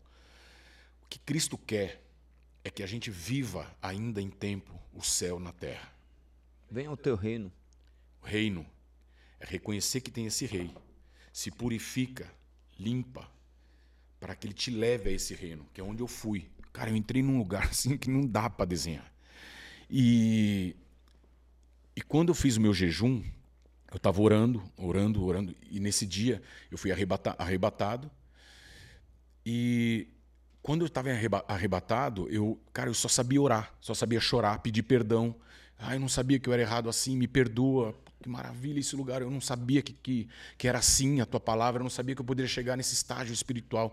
E era muito amor. Então eu perdoava minha mãe, meu pai. Meus... Por isso que depois que eu tive encontro com meu pai, foi depois disso tudo. Minha mãe, meu pai, a mãe do meu filho, a minha própria vida. Eu me perdoava. Eu tinha que me perdoar, porque, Sim. cara, eu era mais errado do que todos esses juntos, entendeu? E e quando eu, eu, tive três vezes essa experiência. Na segunda, porque eu voltei, comecei a falar muito de Deus excessivamente. E quando as pessoas falam, ah, mas é, o problema de Cristo é o fã-clube. Né? Muita gente fala isso, ah, o problema de Problema não, isso, é, isso, é, isso, é, isso é, é senha, é uma senha espiritual para você saber que você está no caminho. Que bom que você é fã de Cristo, que bom que tem um fã-clube para esse cara, que te salvou, que pagou o preço que pagou. Então, na primeira. Aí eu voltei, cara, falando muito de Deus, de Bíblia, era um negócio, tudo batia. Aí lá em cima, cara estava lendo Bíblia, tudo batia. Falava, caramba, agora eu entendo as passagens, agora eu entendo é, o porquê Pedro fala isso, porque Paulo fala. Cara, é um negócio assim que não dá para desenhar mesmo. Na segunda vez, porque Cristo ele me falou, lembra que eu falei que eu não queria voltar, estava passando aquela vibe, eu não queria voltar. Eu, eu, fiquei seis horas achando que eram dez minutos. Por isso que na, na, Bíblia fala que o tempo de Deus é diferente do nosso. Sim. Um dia pode ser como mil anos, mil anos pode ser como um dia. Tudo começou a fazer muito sentido, porque lá era outro tempo. Lá não tem hora, não tem tempo, não tem. Cara, é outra vibe, é outra, é outra loucura. E ele falava: agora você vai, era eu saindo do reino, agora você vai e você testemunha isso que você presenciou. Traga almas para mim. Aí batia tudo, negócio de Pedro. Agora você vai pescar gente, você não vai ser mais pescador de peixe, você vai pescar almas para, para, para Deus. E eu comecei a fazer bem isso. Só que você vai voltando para o mundo e aquilo vai cair um pouco. Não cai no esquecimento, você não esquece jamais, mas vai o sentido ele vai perdendo um pouquinho. Então eu, eu saí de novo, eu bebi de novo. Não que eu não possa fazer isso, tá? Eu sou livre, mas depois quando eu entrei de novo, porque quando eu me purifico... É que se você se afasta um pouquinho de Deus, se você se afasta um pouquinho cara, da palavra, daquilo que te alimenta, não cara, tem como o mundo como não é te longe, contaminar. Como é longe. É como se fosse assim, ó, tem o reino de Deus, tem o reino de Deus. Aqui você só entra através de Cristo. Abaixo do reino de Deus tem vários outros reinos. Lembra quando o diabo leva Cristo lá em cima, ele fala: "Tá vendo esses, tá vendo essas tribos, esses reinos? Sabe? Tem essa no passagem, né? Hã? No pináculo. Que ele fala: Isso aqui vai ser tudo seu se você me adorar. Eu via isso lá de cima. Então eu chegava nesse entendimento de Cristo. Por isso que eu falei, mente de Cristo, né? Renovar a mente para você ter a mente Romanos de Cristo. 12, 2. E eu olhava, cara, eu falava, bicho. Então ele falava, agora você vai em todas, por isso que eu falei de festa, não é o que você faz, não é onde você está, é o que você faz, onde você está. Então quando eu saí do reino e fui nessas tribos, ao invés de trazer almas para Cristo, eu estava me moldando a essas tribos de novo. Então não é que você não pode beber, não pode... se você não se purificar aqui, você não entra. Mas você vai entrar em todos os outros reinos espirituais. Espirituais, que é da Umbanda, de Quimbanda, de Macumba, de Espiritismo, de que vocês quiserem imaginar. Tá? Não estou falando mal de religião nenhuma, cada um tem a sua. Mas aqui nesse reino, nesse reino, no máximo, no topo, existem dois soldados que ali você não passa se você não estiver purificado, santificado e vivificado, limpo 100% e com a mente em Cristo. Nos outros reinos você entra. Então eu comecei a sair desse reino e não que eu me perdia, vai, mas eu me sujava. Então, para você voltar para esse reino, você vai fazer jejum, no meu caso, tá? Fazia jejum é, para poder me purificar em oração, jejuar e ler de novo para poder chegar aqui. E é muito difícil chegar. Então, eu cheguei três vezes em, em, em, em, jejum. A primeira não foi em jejum, mas foi, foi depois de um jejum. Quando eu quebrei um jejum, depois de, sei lá, um mês, aconteceu esse negócio. Então, essa experiência que eu tive aqui, cara, tudo, tudo que eu falo, é, eu posso te dar passagem bíblica que assegura isso, entendeu? Mas tem gente que não crê na Bíblia, né? Tem gente que não crê em Cristo, tem gente que não crê na, no cristianismo. Não, tem gente que crê na Bíblia também, mas as experiências são individuais. A, a questão é muito peculiar, né? Por quê? É, nós temos que encontrar embasamento bíblico para as nossas experiências ou as nossas experiências são baseadas na Bíblia. São dois caminhos distintos, porque, imagina, eu sou advogado, daí você vai... É, o ser humano hoje com a Bíblia deturpa tudo. Ele pega um versículo e constrói. Mas aqui nós estamos falando de experiências individuais. Porque talvez a pessoa de casa fale, não, eu quero viver a mesma coisa. Deus nunca, nunca vai viver. Então, o que, que acontece? Deus tem milhares de formas de trabalhar. E às vezes as formas de externalizarem. Mas nós cremos que, que Deus concede determinadas coisas que nós jamais iremos entender. Como que uma mente finita pode entender esse Deus infinito? Isso que aconteceu com ele é uma experiência íntima. Ele, ele relata de maneira Cara, é pessoal. Louco. É muito louco saber que existe esse mundo espiritual Sim. e que ele pode ser visível, entendeu? Visível de olho fechado. Isso que é o mais importante. É o mais, é o mais punk de tudo é isso. Você tem essa experiência espiritual visível de olhos fechados. Mas que mudança isso gerou em você? Quando aconteceu isso, o, tudo. O que aconteceu? Tudo tudo. Perdi a vergonha de orar, perdi a vergonha de falar de Cristo, perdi a vergonha de falar do meu passado, perdi a vergonha de. Quebrou todas o orgulho, o ego, vaidade, as armaduras de bonzão, de. De tudo que você quiser imaginar aí, uhum. para eu me aproximar do meu pai, aproximar da minha mãe. Porque se você chegou aqui, eu te escolhi para resgatar aqueles que estão lá. E como que comece gerou pela, isso neles? Comece pela tua base. Beleza, chegou em você, daí você, não, agora eu fui nesses lugares. E aí, como que foi agora você encontrando seu pai, sua mãe, você perdoando? Como ficou esse relacionamento depois desse encontro? Você e você teve? fala de Cristo para eles? Muito. Não, se ele, a, minha, minha, a minha, mãe é da igreja, minha mãe é da igreja. Ela não entende nada do que eu falo. Porque ela é analfabeta, ela acredita nos pastores da igreja é, que ela vai. porque também, porque não lê a Bíblia, né? É, não, Uma coisa que o Galego fala muito no culto é, não, assim, escutem o que eu estou falando, mas vão procurar biblicamente, porque escrevo, senão você é, vai acreditar no que as pessoas. Eu escrevo isso direto. Estude você a Bíblia por si só para não ficar refém daquilo que estão te ensinando. De homens, para não porque ficar refém fica, de homens. Você fica refém mesmo, cara. Então, depois de toda essa história maluca tal, veio a Covid, o meu pai teve Covid. Aí eu estava eu tava viajando pro interior com uns amigos meus, aí minha irmã me ligou chorando. Engraçado, né? Minha irmã, que tinha tanto trauma do meu pai, meu pai amarrava ela com corrente na. Com corrente? Com corrente na mesa, para ela não fugir depois. Isso isso quando eu era pequeno ainda. Você, é, que eu, é que eu pulei essa parte, né? que ela fugia de casa. E amarrava ela com corrente. Pegou e ela, você via ela pegou ela fumando uma vez escondido, uma bituca do chão. minha irmã sempre foi vida louca. Pegou, fez ela engolir, comer um maço de cigarro. Meu não Deus. é a forma que se educa, mas para a época, talvez. É, não é sei. a forma que ele sabia. Não, não, então, é, não é, não, ainda é. Então, você, então é isso um trauma, relato... traumatizou muito ela, sabe? Hoje ela conta um pouco mais liberta, assim, mas você vê que tem um. Você presenciou isso ou não? Eu Essas presenciei coisas... muita coisa. O do cigarro eu não lembro. Do cigarro eu não lembro. Aí. Meu pai teve Covid, ela me ligou chorando, Carlinhos, sei que o pai teve Covid. Tá com Covid. Meu, o pai tá. Ah, não. O pai tá. O pai tá. Me ligaram aqui da, lá da pensão que o meu pai mora. E ele. Eles estão achando que ele está com Covid, que ele está deitado na cama. Ele não sai do quarto, tem oito dias, ele não bebe água, não come nada. Meu Deus. E eu acho que o pai vai morrer, ela toda preocupada. A gente chamou a SAMU, mas a SAMU não vai. Eu falei, ah, vou, vou ligar lá falando que sou eu, né? Vai que funciona. Aí bateu aquele desespero, voltei da viagem onde eu estava. Ah, não. Aí eu dormi para vir no dia seguinte, liguei para a SAMU. A SAMU não foi nesse dia que eu liguei, mas foi no dia seguinte, 10 horas da manhã. Pegou meu pai, meu pai já estava mole, já fraco, meu pai está com 80 anos. Levou ele para o hospital. No dia seguinte eu voltei e fui no hospital. E eu sempre fui rebelde, nunca usei máscara, não tomei vacina, não tomo. Eu, eu tenho essa loucura, é loucura minha. Porque lembra que eu te falei, eu tá naquele plano, eu sempre lembro daquele plano. Paulo não diz: viver é Cristo, morrer é lucro. Quem dera eu, perdão da palavra, Senhor, morrer a qualquer momento para estar, nesse, estar nesse plano que eu conheci. Porque, cara, quando você conhece esse plano, você.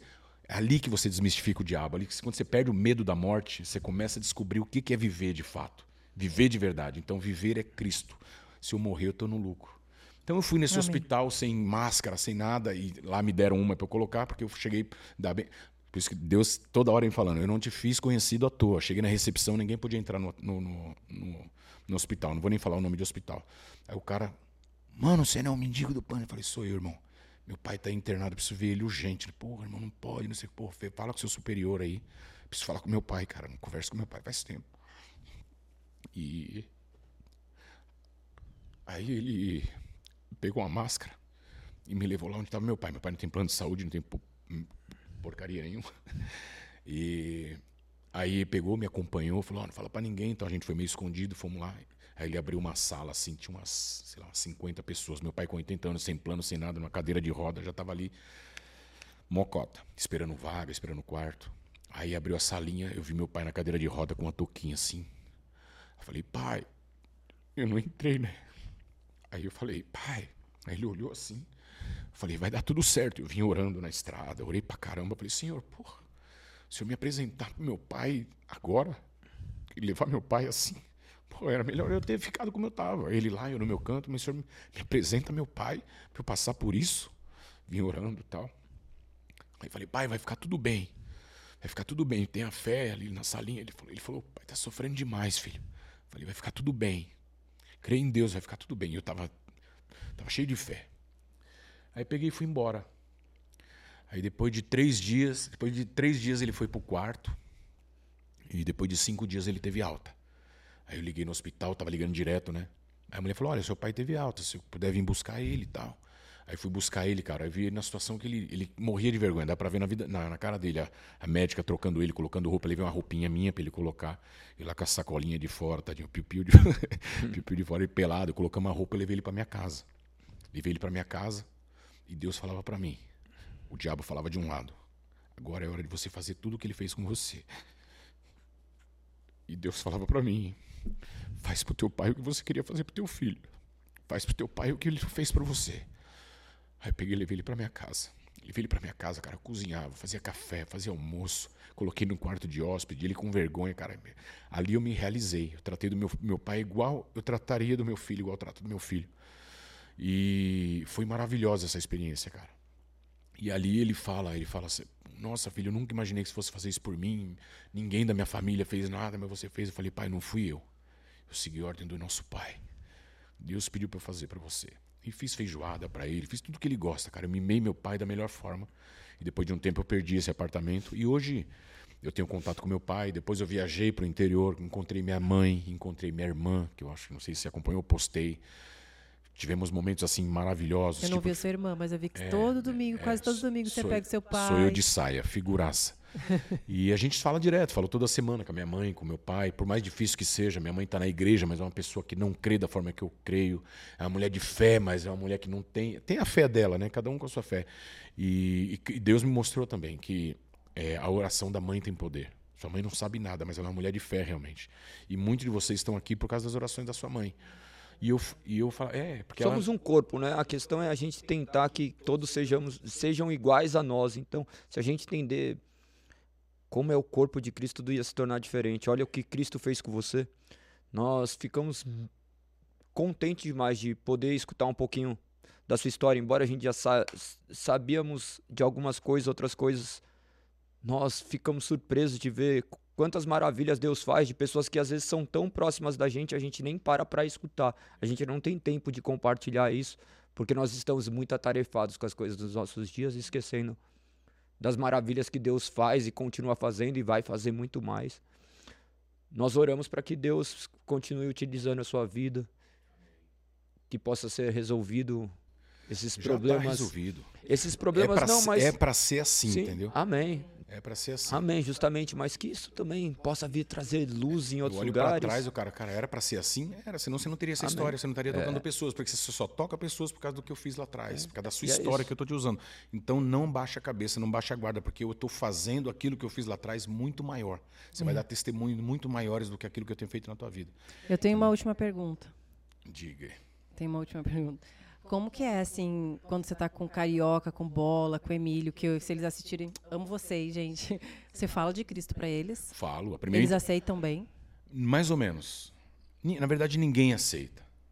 Porque talvez não dê like. Talvez... Você aceitou? Eu aceitei. Quem aceitou? Quem ouve a mensagem de Cristo é. e fala, ah, beleza. Talvez... Não, porque é rasgar quando a mensagem já, já chega, já chega a te. É, é o caminhão com fusquinha. Cara, e, e o que eu percebo, e o que eu percebo sem, assim, sem medo de errar, cara. os traumas implant, implant, é, é, é, que tá no, no, Não, não vou falar nome, mas em todos os meus amigos, sem exceção, inclusive. No ser humano, no Inclusive ser humano. pessoas que estão aqui, tá? Isso é uma profecia não minha, isso é bíblico. Mas quando Uhum. você chega nesse patamar que eu te falei, que você tem uma, uma clarividência, que você fala, uau! Sabe? Você percebe que a própria palavra de Deus que te liberta é a mesma palavra que te usaram para te ferir, para te prender. Porque o trauma vem dentro da sua casa, do seu- do- do- da igreja que a sua mãe ia, do teu pai. Pô, se Deus existe porque meu pai morreu, se Deus existe porque eu sofri tanto quando eu terminei um namoro, pô, se Deus existe porque o pastor saiu com a menininha escondido na, na igreja. que eu fui Eu não abandonado? quero mais ir nessa igreja. Isso, por que eu fui abandonado? Ah, porque o, o padre saía com um molequinho escondido e falava de Deus. Eu não creio mais nesses caras. Aí Deus fala, mas que culpa tenho eu se você acreditou nas pessoas erradas? Por isso que eu falo, a gente fala da leitura. Venha para a Bíblia, leia você que eu vou te dar entendimento e discernimento, para que você não dependa mais dessas pessoas. Mas o pobre, a viúva e o órfão vão sempre procurar essas pessoas. Que é o pastor, o padre, o líder religioso, independente da religião, eles vão sempre estar ali, né, se prostrando para Deus, porque é só no limite da dor que a gente vai buscar. E para isso que existe o jejum. Se eu não estou sofrendo, se não está doendo, então eu vou fazer com que sofra, eu vou fazer com que doa. Eu vou passar necessidade, vou passar fome, vou passar sede, que é para ver se o Senhor fala comigo. Que é o que eu falo em jejum, eu não quero nada de ti. Eu quero entrar no teu reino de novo. Porque, como disse Davi, mais importante é um dia na tua presença do que mil anos longe de ti. Você tocou em pontos que, que são primordiais, né? Você falou mais de uma vez acerca do órfão, porque você viveu a orfandade com os Sim, pais vivos, né? Sim, cara. Lá em Salmos fala: ainda que o seu pai e sua mãe te abandone, eu não te abandonarei. Ah, que interessante. Exato. Eu já briguei, eu tive processo com negócio de transo, caramba. Não vou citar nome, tá? Mas Deus falava pra mim: ainda que seu pai e sua mãe te abandone, eu não vou te mandar um casal de homem te adotar. Eu não vou pedir um casal de duas mulheres te adotar. Eu não vou mandar um travesti te adotar. Eu não vou man- porque eu já- tive proposta de adoção muitas no colégio e eu não quis ir. Não sei porque Deus me fez assim e eu não quis ir. Porque na época tinha muito tráfico de órgão e tal. E eu falava pros moleques, eu sempre fui o noinha, né? Ó, cuidado, hein? Vão te, vão te levar pros Estados Unidos lá, estão roubando um órgão das crianças. Vão pegar teu fígado, vão pegar teu rim, vão pegar teu pulmão. E tinha muito Não, isso, isso é mesmo. uma realidade E ainda. tinha, na época tinha, Tinha muito. não, ainda Você tem. vivia ainda tem. desesperado com isso. Não desesperado, mas eu sempre lembro que eu te falei, eu sempre ficava meio inseguro, horror, meio malandro, eu ouvia as Imagina. coisas e eu falava pros meus amigos. Alguns foram adotados, inclusive a gente sempre chegava proposta de adoção e eu nunca quis ser adotado, entendeu? É, mas o- os órfãos hoje são diferentes, porque os pais estão vivos, né? Mas isso é um trabalhar de. Deus, né? É, e, e É- Deus tem transformado. É bom, assim, até para você que está em casa vendo esse podcast, assistindo esse podcast, saber que tudo que aconteceu na sua vida, lá da sua infância até agora, Deus sabe de todos os passos, Deus sabe de tudo que você viveu. Às vezes a gente olha o momento que a gente está vivendo e a gente não sabe onde vai chegar. Quantas vezes a gente desacredita da nossa vida porque nós tivemos traumas ou porque a gente está passando por uma situação ruim e você nem imagina onde Deus vai te levar, onde Deus vai te colocar. Mas para que seja pela honra e glória do nome dele, porque é ele que faz. Você acha que tem controle de alguma coisa na sua vida, mas na verdade a gente não tem controle de absolutamente nada. Exatamente. Verdade, nada mesmo. Pra gente terminar esse programa, infelizmente, o tempo é limitado. Você imagina, vai- vão ser cinco horas de programa. assuntos. É a história gente pra caramba. E vai ter a isso é parte porque a gente 2, a parte caramba, porque é 3. muita história mesmo, cara. Vai ter, vai- vão ter mais, mais oportunidades da gente falar, mas a gente sempre termina com, com algumas perguntinhas. São cinco perguntas para serem respondidas. Não são nem cinco perguntas, cinco palavras, para que você responda de maneira objetiva, prática, Tentar. daquilo que, que realmente vem à sua mente, né? Escrituras. Escrituras. É... Escrituras. A palavra de Deus é um caminho absoluto e verdadeiro para uma vida eterna e para uma entrada no reino de Deus ainda em vida. Amém. Não sei se eu me prolonguei, mas é isso. Graça. Minha empregada. Mentira. É... graça. É de graça, mas não é barata. Fé. Fé move montanhas, né? Como está escrito. Fé, sem fé o homem não é nada. Fé é tudo. A sua fé tem que ser super. Eu já falo pra caramba, né? Não, Eu tava pensando isso no carro hoje, tipo, a fé, ela tem que ser ilimitada, ela tem, ela, ela tem que ser tão grande que ela afronta a verdade e a fé do seu pastor, do seu líder religioso. Fala, ó, peraí, velho. Fé, tudo bem, mas aí você já está demais. Essa é a fé que você tem que ter. Fé no invisível, fé naquilo que não se vê. Cristo. Cristo, Salvador, caminho, verdade absoluta, libertação, salvação, Amém. amor em extremo, em excesso, o Deus visível no Filho que morreu e ressuscitou por nós. Somente a Deus a glória. Somente a Deus A glória. para sempre. Amém. Amém, amém. Somente a Deus a Ai, glória amém. para sempre. Olha, foi maravilhoso. Eu agradeço pelo convite. Desculpa Assim- esse papo de louco. Eu sempre falo, né? Papo de noia. Porque não é todo mundo que está preparado para. Papos espirituais são diferentes É. dos papos mundanos, né? É muito louco. Então, quando a gente tem bagagem, testemunha, que não estou falando que eu tenho, creio que todos nós tem- temos, né? Basta olhar, cada um olhar para si mesmo, aceitar como, como é. E perceber que, cara, nossa vida é, é isso Mas aí. é- é, eu fico muito impactada, porque quando eu vejo assim da onde Deus nos tirou mesmo, sabe? E da vida de cada um, porque cada um sabe o que viveu, né? Mas eu olho assim, eu falo, é só o poder de Deus. É só o poder de Deus. Porque, bem ou mal, Carlinhos, a gente tem hoje muitas propostas de muitas coisas, sabe? E nós escolhermos servir a Deus. Foi como eu falei, não é só estar dentro de uma igreja. É renunciar muita coisa. A gente renuncia muita coisa, mas não é um. É uma renúncia. Eu vou dizer que não é sacrificante, porque Deus nos, nos permite passar isso, Deus nos encoraja a passar isso, sabe? Então, assim, hoje, se você me perguntar, eu estou vivendo a melhor fase da minha vida, no momento onde realmente eu entrego aquilo que é verdadeiro, não o que eu achava que tinha. E eu creio que é o que você está vivendo também. Então, obrigada por ceder seu tempo, né, para o. Senhor, porque esse tempo aqui não é meu, Eu só não quero é falar disso agora, não quero mais falar de nada. Só isso agora me apetece, só isso agora me enche o coração. É poder é, compartilhar testemunho, compartilhar histórias, tocar pessoas, não converter pessoas. Né? Quem converte é o Espírito Santo, você do seu pecado e tal. Mas é tocar pessoas, para que essas pessoas saibam né? que todos nós somos iguais, cada um é parte desse corpo de Cristo, onde ele é a cabeça, e todos nós somos importantes para Cristo. No tempo de cada um, cada um vai ser tocado aí e vai falar: caramba. Antigamente eu só ouvia, só conhecia de ouvir falar, Onde mas que eu hoje eu tava, posso. né? Onde que eu tava que eu não tava aqui ainda? A minha irmã foi pra igreja e ela me fala assim, Lise, onde é que eu tava que eu não tinha vindo pra cá ainda, que eu não tinha conhecido a Cristo? Onde que eu tava? Eu tava perdida, meu Deus, como que eu não conheci isso antes? Porque realmente esse Deus é um Deus que transforma, que muda e que você possa entrar em muitos lugares, que eu sei que você tem acesso em muitos lugares, você vai Amém. Onde eu vou, certeza- onde eu vou, eu tô. Muitas É. portas já fecharam e muito, e pouquíssimas. As estreitas sempre estão abertas. E Deus nos separa para aquelas pessoas que Ele escolheu que a gente tocasse, né, que, que Ele pudesse chegar através da gente. E eu tenho certeza que você vai chegar em muitos lugares onde eu não vou chegar, onde o Galego não vai chegar, assim como o Galego vai chegar, É, eu vou claro. chegar. E assim Deus fez. Então, obrigado por ceder esse seu tempo ao Senhor, porque eu tenho certeza que vai edificar a vida de muita gente.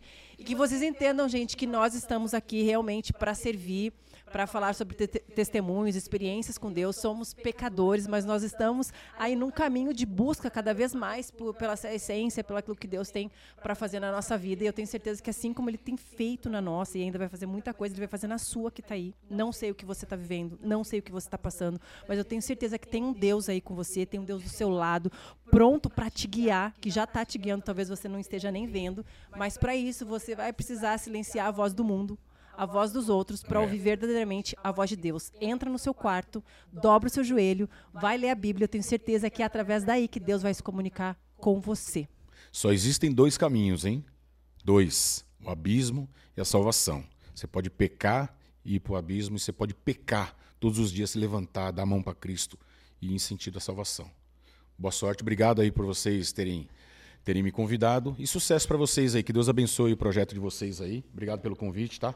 Valeu mesmo, Amém. gente. Eu tenho presente para Papo você. de noia. Eu tenho um presente para você maravilhoso, Uai, Carlinhos. Você vai amar porque eu sei que você cuida muito da sua saúde. Lá vem. É- Então, é, isso eu vou aqui? te, é, eu vou te dar várias vitaminas, Carlinhos. Olha aqui, ó. Hum. Meu bem, você vai amar. Ó, Ó, tem hein? pras unhas e pro cabelo. tem Ah, que beleza. Pro cabelo. Legal, esse eu vou querer. Eu quero ver. A próxima vez você vai aparecer aqui, cabelo. Cabeludo. Ah, Deus me livre, né, senhor? A barba tudo bem, quero ser como o Paulo. Tem- eu, eu tomo todos esses. O galego não aguenta É mais mesmo? ver de tanto que eu tomo, que é muito gostoso. Funciona tem mesmo? cúrcuma, que é Hum, anti-inflamatório. funciona? tem Alice kids. Eu sou rebelde, eu não tomo remédio nenhum, zero. não, isso aqui é sem açúcar. É. ótimo, ele é sem açúcar. Pô, ele confiar, é bom para diabéticos. Ele é vegano, ele não tem gelatina, ele é maravilhoso. Que bom. Você vai amar. Vou tomar. Posso tomar em jejum? Pode. Depois, você me, depois eu vou te chamar no zap, então você me explica. Tá, eu te explico. tudo Mega direitinho. multivitamina, olha que top, hein, meu? Olha aí, tem um kids aí do lado. Esse? Não. Ah, tá. o Kids eu posso tomar também? Pode. Eu acho que mal não vai fazer, mas eu vou. Vou tomar tudo. Mas é melhor. É melhor você tomar o de adulto, porque provavelmente não vai dar o efeito dos outros. né? Obrigado, viu? Valeu mesmo. Um finalizar, presente. nós costumamos fazer uma oração. E eu gostaria de orar para finalizar e agradecer a sua presença, Obrigado. agradecer Valeu. a oportunidade, né? Nós sabemos como que é a sua vida, nós sabemos a correria do dia a dia. Agradecemos a oportunidade de termos escutado um pouquinho das experiências que Deus te proporcionou de certa forma. Que você possa continuar Amém. firme e É forte, só tá? o começo. Vou orar. Obrigado, Deus. Louvamos teu santo nome por termos oportunidade de falar daquilo que tu fizeste. Abençoe essas vidas que estão vendo esse vídeo. Pai. Abençoe a vida daquelas pessoas que verão já. Abençoe, Pai, as nossas vidas para que possamos compreender a altura, a largura, a profundidade do teu amor por nós, Pai. Agradecemos por ter nos resgatado. Agradecemos, pois não temos nada a te oferecer, Pai, a não ser os nossos pecados. Agradecemos, Senhor, pela oportunidade de sermos proclamadores do seu evangelho, apesar de quem nós somos. Homens falhos, pecadores, mas que nos arrependemos. Gere arrependimento em todas aquelas pessoas que têm a oportunidade de ver esse programa, gere arrependimento em nossos corações diariamente, para que tornemos cada dia mais parecido com Cristo. Abençoe a vida do Carlinhos, da sua família, do, seus, do seu filho, dos seus pais. Que ele seja utilizado, Pai, para honra e glória do seu nome. Essa é a nossa oração em nome de Cristo Amém. Jesus. Amém. Amém, amém, amém. Amém, amém, amém. Obrigada, obrigada. Foi Obrigado, maravilhoso, cambada. foi sensacional. Nós. Beijo! Não esqueçam de curtir e compartilhar a página. Se inscrevam no canal, porque quanto mais vocês se inscrevem, quanto mais vocês compartilham, mais pessoas a gente consegue alcançar. Um grande beijo e até o próximo episódio. Valeu. Beijo! Valeu.